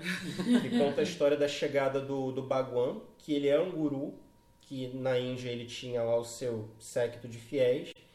E isso, assim, no final da era hippie, que é É, o Bhagwan era, era o me- aquele famoso guru dos Beatles que depois se mostrou. Não, não, é não outro. é a mesma Não, era o Siri Ravi Shankar, eu Ravi acho. Shankar, eu acho. Eu não sei se Vocês era... decoram esses nomes. Mas, gente, Ra- Ravi Shankar é tipo José da Silva, né? Acho que é, é é, tipo- é tipo isso. Ah, desculpa vocês. Peraí. Que não é o Ravi Shankar o instrumentista, É, eu acho. Pai da Nora Jones. Pai né? da Nora é. Jones. Caraca, gente, eu odeio vocês. O guru do- dos Beatles, deixa eu ver aqui. Maharishi Manesh Yogi. Foi quase o que a gente 2008, disse. né? Olha só. Esse aí é Antônio Silveira, É, né? José da. Silva. Mas eu não tô, eu não sei se esse é um nome que ele, será que é um nome que ele usava? É, porque Comenta o Bhagwan nome, mudou pra repete, Osho, né? Maharishi Manesh Yogi. Osho não é nem um nome, é um título. É um título, Deu é, pra é ele. o- ele. Ele se deu o título. Ele se deu o título. Ué, gente, mas Mas Bispo, Maharaj também Bispo é um Macedo título, também não é. se dá título? Não, é Maharishi. título, mas então, pois é, o Maharaj talvez seja uma corruptela aí do Maharaj. Mas enfim, Ah, o do nome Ma- completo dele é Mahesh. Prasad Varma. Então esse é o título mesmo. mas assim, é... Sim, ele fala dos charlatões, ele fala, por exemplo, da história do reverendo Jim Jones, que abusava sexualmente das pessoas no culto dele. Que era praticamente um. um Ele era um televangelista. É. Exato. Ele, Sim. ele, ele, Ele veio, criou um ashram. ele, ele veio para América do Sul, acho que foi para Guiana. Ele criou uma comunidade. Aham. Teve um momento lá que ele envenenou as pessoas com que É. suco com veneno. Até citam, né, essa- esse Exato. acontecimento no, no, no documentário. No documentário. O- e vocês lembram do personagem do Chico Anísio? Jim Ah, o Jones. Tim, é o, Tim é o Jones. Tim Tones, não Tones. era? Tones. Cara, Tim ele era, Tones, ele era muito olha, fantástico. Tim Então, Sim, muito bom. é, é, é um livro sobre isso, sobre é, como identificar um charlatão. Como você saber que aquela pessoa que Ele tá... não veio pro Brasil, né? O... O autor, pra falar sobre Puxa algum vida, brasileiro, porque tem tantos, sei. né? Boa. Isso eu não sei se ele veio. Ele, ele era meio low profile. Eu só fui, ele não é que nem o Daniel Goleman, que todo mundo Uhum. conhece, que escreveu o livro com o Dalai Lama. Ele, ele, ele era... Ele até vendia bastante livro e Gente tal, como a mas... gente. Exatamente. E, e- e o legal desse livro é que, assim, ele não é um sutra, ele não é uma escritura do budismo. Uhum. Ele é um livro de fora. É uma biblioteca é, que É auxilia. uma outra né? referência. Uhum. Então, Textos é, de apoio. Então, do tipo, como você faz para saber se um, se um, um mestre espiritual, um padre, um rabino, se é uma pessoa idônea? Como, que critério você tem? Porque as pessoas embarcam nisso. Sim. Como distinguir? Como, como criar repertório para distinguir essas pessoas, né? Uhum. Exato. E no caso das religiões ocidentais, você nem tem tanto isso porque, né, no caso do catolicismo especialmente, isso é filtrado dentro da, da estrutura da própria igreja. Mas você sempre tem um padre mais famoso, que ele, é mais, ele ganha mais o gosto do público. Ou então você não quer seguir o catolicismo, você quer seguir outra religião. E isso pode ser um problema, você depositar sua confiança e muitas vezes a sua devoção numa pessoa que ela é tão falha quanto você. E o livro é tudo isso. Cada capítulo é um, é um guru. Ele fala de vários. Ele fala de um, de um outro guru que é um predecessor do. do predecessor é isso mesmo? É, é, é do, do, do Osho, que é o Gurdjieff, que ele foi um guru no começo do século XX na França. Já E- ouvi falar. Pois é, ele tinha um culto meio maluco e ele, ele juntava pessoas e falava umas coisas esquisitas. E, enfim, angaria- angariava fiéis falando muita besteira. Porque tem isso também, tem a questão da doutrina. Como você sabe que uma pessoa está falando algo sério, algo que tem um- uma doutrina, uma, Uma base. tem uma base dentro de alguma experiência, alguém que está inventando coisas. Gurdjieff era armênio. E É. ele é bem esquisitão, eu vi a foto dele aqui. É, ele era um cara meio, meio bruxo e ele tinha umas teorias malucas sobre o mundo e tinha um caminho espiritual. Ele sempre tem esse papo de ter um caminho que vai ajudar as pessoas a serem mais livres, mais felizes, mais realizadas e... Um caminho de libertação da- dessas coisas Exatamente. mundanas. Exatamente. Só que muitas vezes são seres que não têm isso. Eles têm um papo e as pessoas confiam. E o documentário lá, o Wild Wild Country, é, é, é, é totalmente isso. Tem lá. Como é que é o nome da, da, da- do braço direito dele? A Sheila. Sheila. Sheila. Cara, ela tem uma devoção pelo cara que eu nu- nunca vi que fosse possível um ser humano ter. Ela, na verdade, pra mim, ela é a grande protagonista Ah, sim, dessa sim. história, é a Sheila. O Sim. Baguan, ele é mero coadjuvante. Sim, eu. é- Ele nem fala, né? Fica Ele quatro fala anos no sem final falar, inclusive. meter sim. o pau nela, né? Pra falar que... Enfim, spoiler. Mas assim, é muito louco porque essa coisa da devoção desperta em pessoas capacidades que elas nem imaginavam que elas poderiam ter. Será que se a Sheila tivesse devoção, ou se ela não tivesse, ela teria conseguido fazer aquilo? Não se É, sabe. Uma devoção move as pessoas também. Exatamente. E devoção não é afeto, não é amor, não é tesão, não é nada. É um troço muito maior e muito absurdo. Tipo, tinha lá o advogado lá deles, quando ele. E, ai, nossa. Cara, o cara mim chora, né? é. Pois é, eu queria. Velho já, né? Velho. velho e ele, ele, ele acredita naquilo, ele vive aquilo, ele em algum momento, ele, cara, a gente conseguiu criar uma comunidade foda aqui Do nada, né? A gente construiu. do nada. E Eu até entendo esse. Esse, Esse sentimento de Caramba, pertencer. nossa, a gente de comprou, né? propósito. Sim. Mas ele viu também de perto quem era o Baguan. Por isso que eu fico tão bolada como ele ainda era. Apaixonado, é. que, que o Rafa tá falando da questão dos gurus, gente, isso vai muito ao encontro do que a gente estava falando. Sobre as democracias também. É, sobre a política. Eu ia falar porque- isso, como é que a gente fechou a roda. É, Porque o, o que você falou sobre a questão de Da se necessidade devotar de alguém especial que vai salvar É, tudo. Né? E essa necessidade da gente ter de buscar uma solução e de ter alguém que salve, que também tá vindo junto com o que o, o que o, que o Rafa tá falando da- dessa questão da devoção, da Sim. figura, entendeu? E- porque, verdade seja dita, ninguém vai atrás de um guru Se tá É, tudo bem. Se tá tudo bem. Você sempre vai atrás de alguém, de alguma causa, de uma pessoa, de uma religião, de uma filosofia, porque você tem, você tá com alguma questão para resolver. Então, se chega alguém, uma figura com uma solução, com uma resolução, com ajuda, com um abraço que seja, com qualquer tipo de E vem acolhimento. cá, né, gente? Quem não tem questão pra resolver? Oi, linda. Fala E- com você, eu sou super, também, Super analisada. super analisada. e também tem outra questão que assim, é, esses gurus, eles são pessoas que muitas vezes eles vão contra o que é o senso comum ou que é culturalmente estabelecido. Os outsiders. Mas Não necessariamente. Assim, é, um Inclusive os gurus né? bons, você tem é, essa coisa do Baguan, dele ele, ter- ele criou uma religião onde as pessoas podiam transar com quem elas quisessem, elas eram totalmente livres. Em geral, qualquer religião tem um, um- um código de conduta dogma, sexual. né? Não, não é nem um dogma, um código de conduta sexual muito estrito. Repressor, Sim, né? repressor. E ele não necessariamente repressor, é um etos mesmo, de como você deve fazer. E ele foi contra isso, só do- de uma maneira extremamente perigosa e desastrosa. Mas a questão é que muitas vezes o guru, né, ele, ele, ele tem que é, chacoalhar essa no, as noções que a gente tem pré-estabelecidas sobre como um líder ou um guia deve se comportar, você está entendendo? A gente às vezes olha para um padre, olha Mesmo um bom, né? olha pro Dalai Lama e acha que tem que ser aquela coisa, aquele exemplo de Clássico, piedade, tem que ser bonzinho, tem que ser calmo, tem que ser quietinho. E às vezes não, às vezes o, guru, o mestre que vai, vai fazer você acordar é um ser da pá virada. Sim. Não, Pode tem aquela acontecer. historinha lá do mestre que pega e, e o cara. Em algum momento eu já ouvi isso, o cara falar que quer despertar e tal, e o mestre dá uma surra no discípulo, tipo, que é uma coisa assim. Tem umas histórias tem umas assim, histórias tem meio umas de- histórias desse tipo, assim. né? O Zen tem muito isso, né? O budismo tibetano cita muito o Zen Sim. nesse sentido de. Tem um. Como é que chamam? Não, é que no Zen tem um é, um. é um golpe ritual em que o mestre ele dá É. um. ele bate com um negócio de madeira no discípulo, Isso, isso. que é para você literalmente sentir, ter a experiência na sua carne. É. E, e são coisas que não se justificam dentro do que é da lógica do senso comum, do que é culturalmente estabelecido. Mas religião é isso. Tem essas coisas. Aceita, né? Não, não é aceita, mas Aceita ela, que ela, menos. ela não foi feita para se encaixar na lógica do senso comum, da Então, cultura vigente. Aceita, você não vai entender tudo. Você sabe que você está falando isso? Estou me lembrando aqui que uma das minhas grandes. Eu não uso mais a palavra frustração porque eu acho que já houve um entendimento da causa.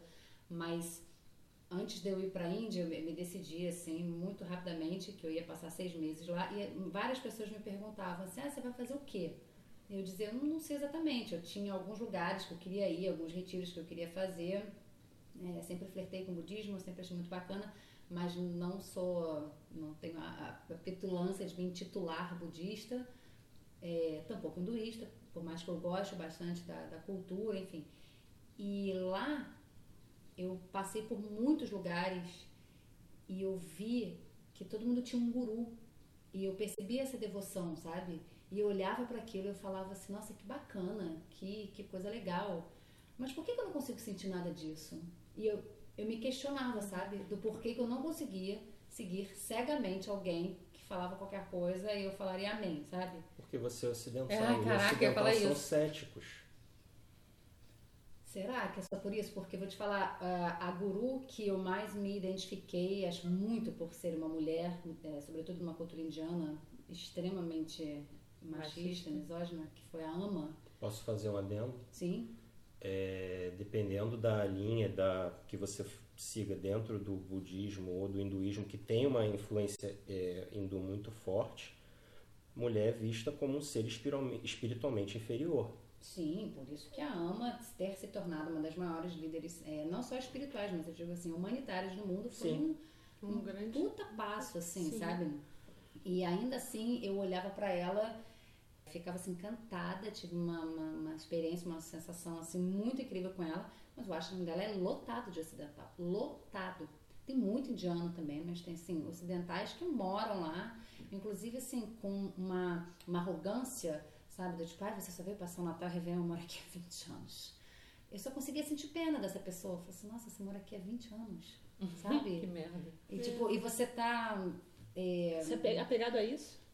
Não só apegado a isso, mas também assim, se você tá falando, se você tá se utilizando dessa arrogância, é porque você não aprendeu nada. Então, ele tá se 20 apegando ao anos. fato que mora lá de 20 Que anos como se fosse uma credencial, né? Pra, pra bater na sua cara. its finest. Exato. E você tá aqui há 20 anos e não aprendeu. E tá formando fila. Tá do falando. almoço. É.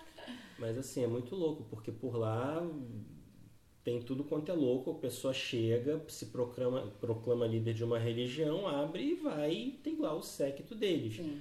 Mas a da- você não sabe. Da mesma maneira como você pode ter um charlatão ou um louco, você pode. Existem pessoas espiritualmente realizadas. Esse é o ponto. A questão do livro para mim é eu ter repertório para saber, ok, vamos ver se o ouro é ouro mesmo, vamos jogar ele no ácido, vamos botar ele no fogo para ver se brilha.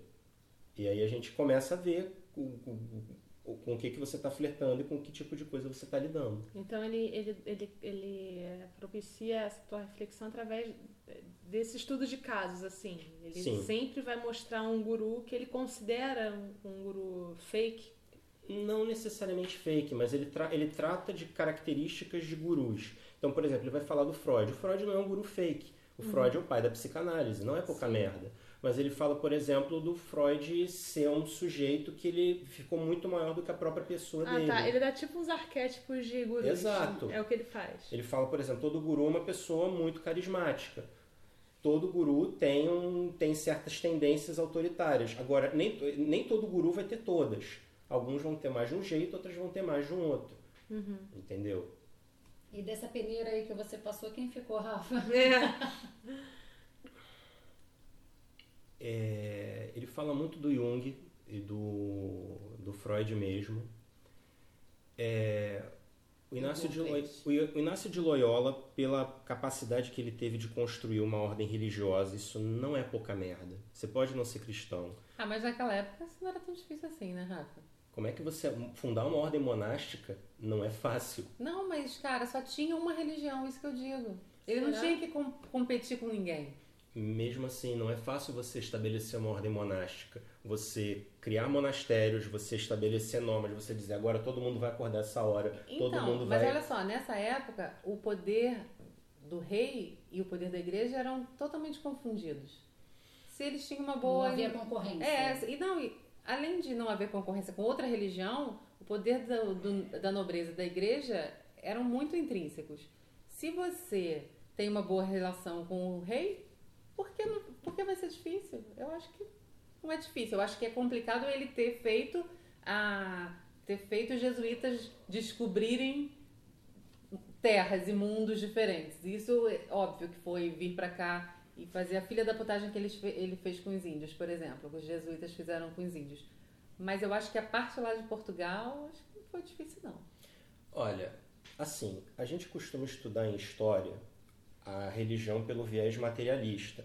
E tem até uma crítica marxista da religião que ele diz que a função, que a Igreja Católica estava aqui basicamente para obter lucro, o que não é falso, é, é verdadeiro. É.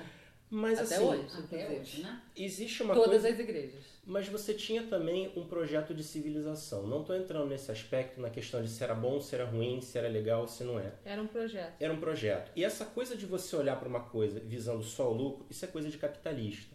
Capitalista é que está cagando para questão ideológica, questão doutrina, de doutrina, questão espiritual. É, é, é, a nossa visão de hoje que olha para aquilo que aconteceu Não, eu entendo, atrás. Mas eu acho assim, por exemplo, é, era um plano ideológico da igreja. Mas você também não acha que era um cara que veio antes, um despachante da nobreza, que veio só ajeitar o terreninho aqui pra, pra galera vir?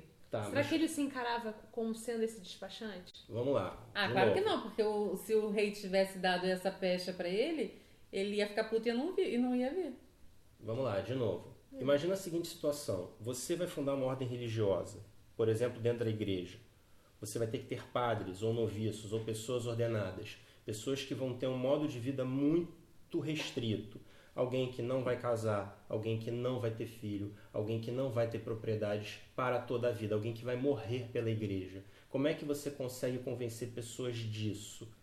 E você não vai dar um puta salário, você não vai dar é, benesses mundanos. Não é fácil, entende?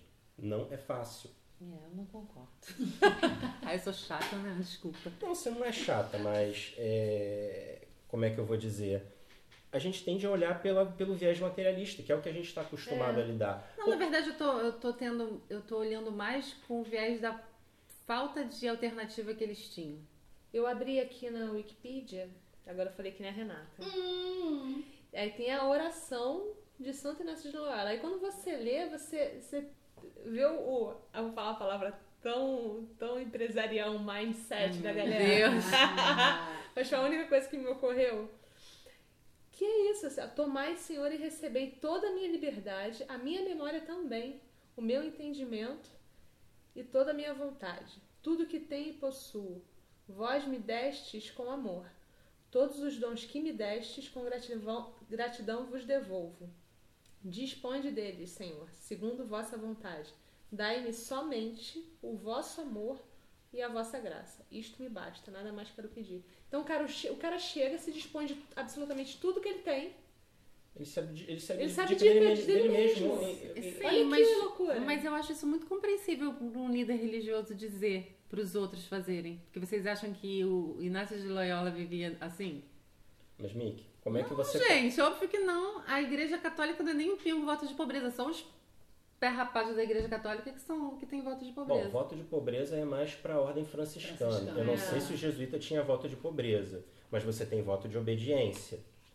E... Mas é, é, isso aqui já, já é acima de voto de pobreza. O cara, o cara se desnuda de completamente a toda que... e qualquer personalidade. Eu tô falando que eu não tô concordando, não. Uhum. Eu tô falando que na nossa cabeça hoje, e que a gente defende os direitos, a sociedade e, e, e tudo isso que uma pessoa pode conseguir, gente é para brilhar, não é para morrer de fome, enfim. Quando você vê um cara que, que é, a ordem dele é gerida e é, é, é tem essa mentalidade de você se dispor de tudo, até de você mesmo, isso é um embate muito grande entre o que a gente acredita, entre o que eles acreditavam. É, é difícil a, a gente, entender. A gente está pensando entende? em se livrar de tudo que a, gente, que a gente tem, que a gente acredita. A gente também está pensando com a cabeça de hoje. Porque na cabeça de antes, o que, que uma pessoa perderia? Uma pessoa que não fosse nobre, uma pessoa do povo, que tinha que, além de plantar e pagar imposto, o que, que mais essa pessoa tinha? É, que tipo de ambição? Né? É, não tinha mobilidade social alguma. O que, que ela ia fazer? Entra pra igreja, gente. Mas pra que ele ia querer uma humildade social naquela época? Isso é coisa de capitalista, que É, quer melhorar é, de a gente vida. tá analisando com a cabeça de hoje, de, de todo modo. E- Então, e, Mickey, acabou a discussão, porque eu sempre vou conseguir estragar tudo. Desculpa. E assim, a questão não é você falar, é as pessoas comprarem isso. É, É. isso que o guru Você faz. pode falar qualquer Você coisa, mas che- a, a pessoa é. falar e achar que, nossa, isso é uma saída viável pra minha vida, isso é muito louco, entendeu?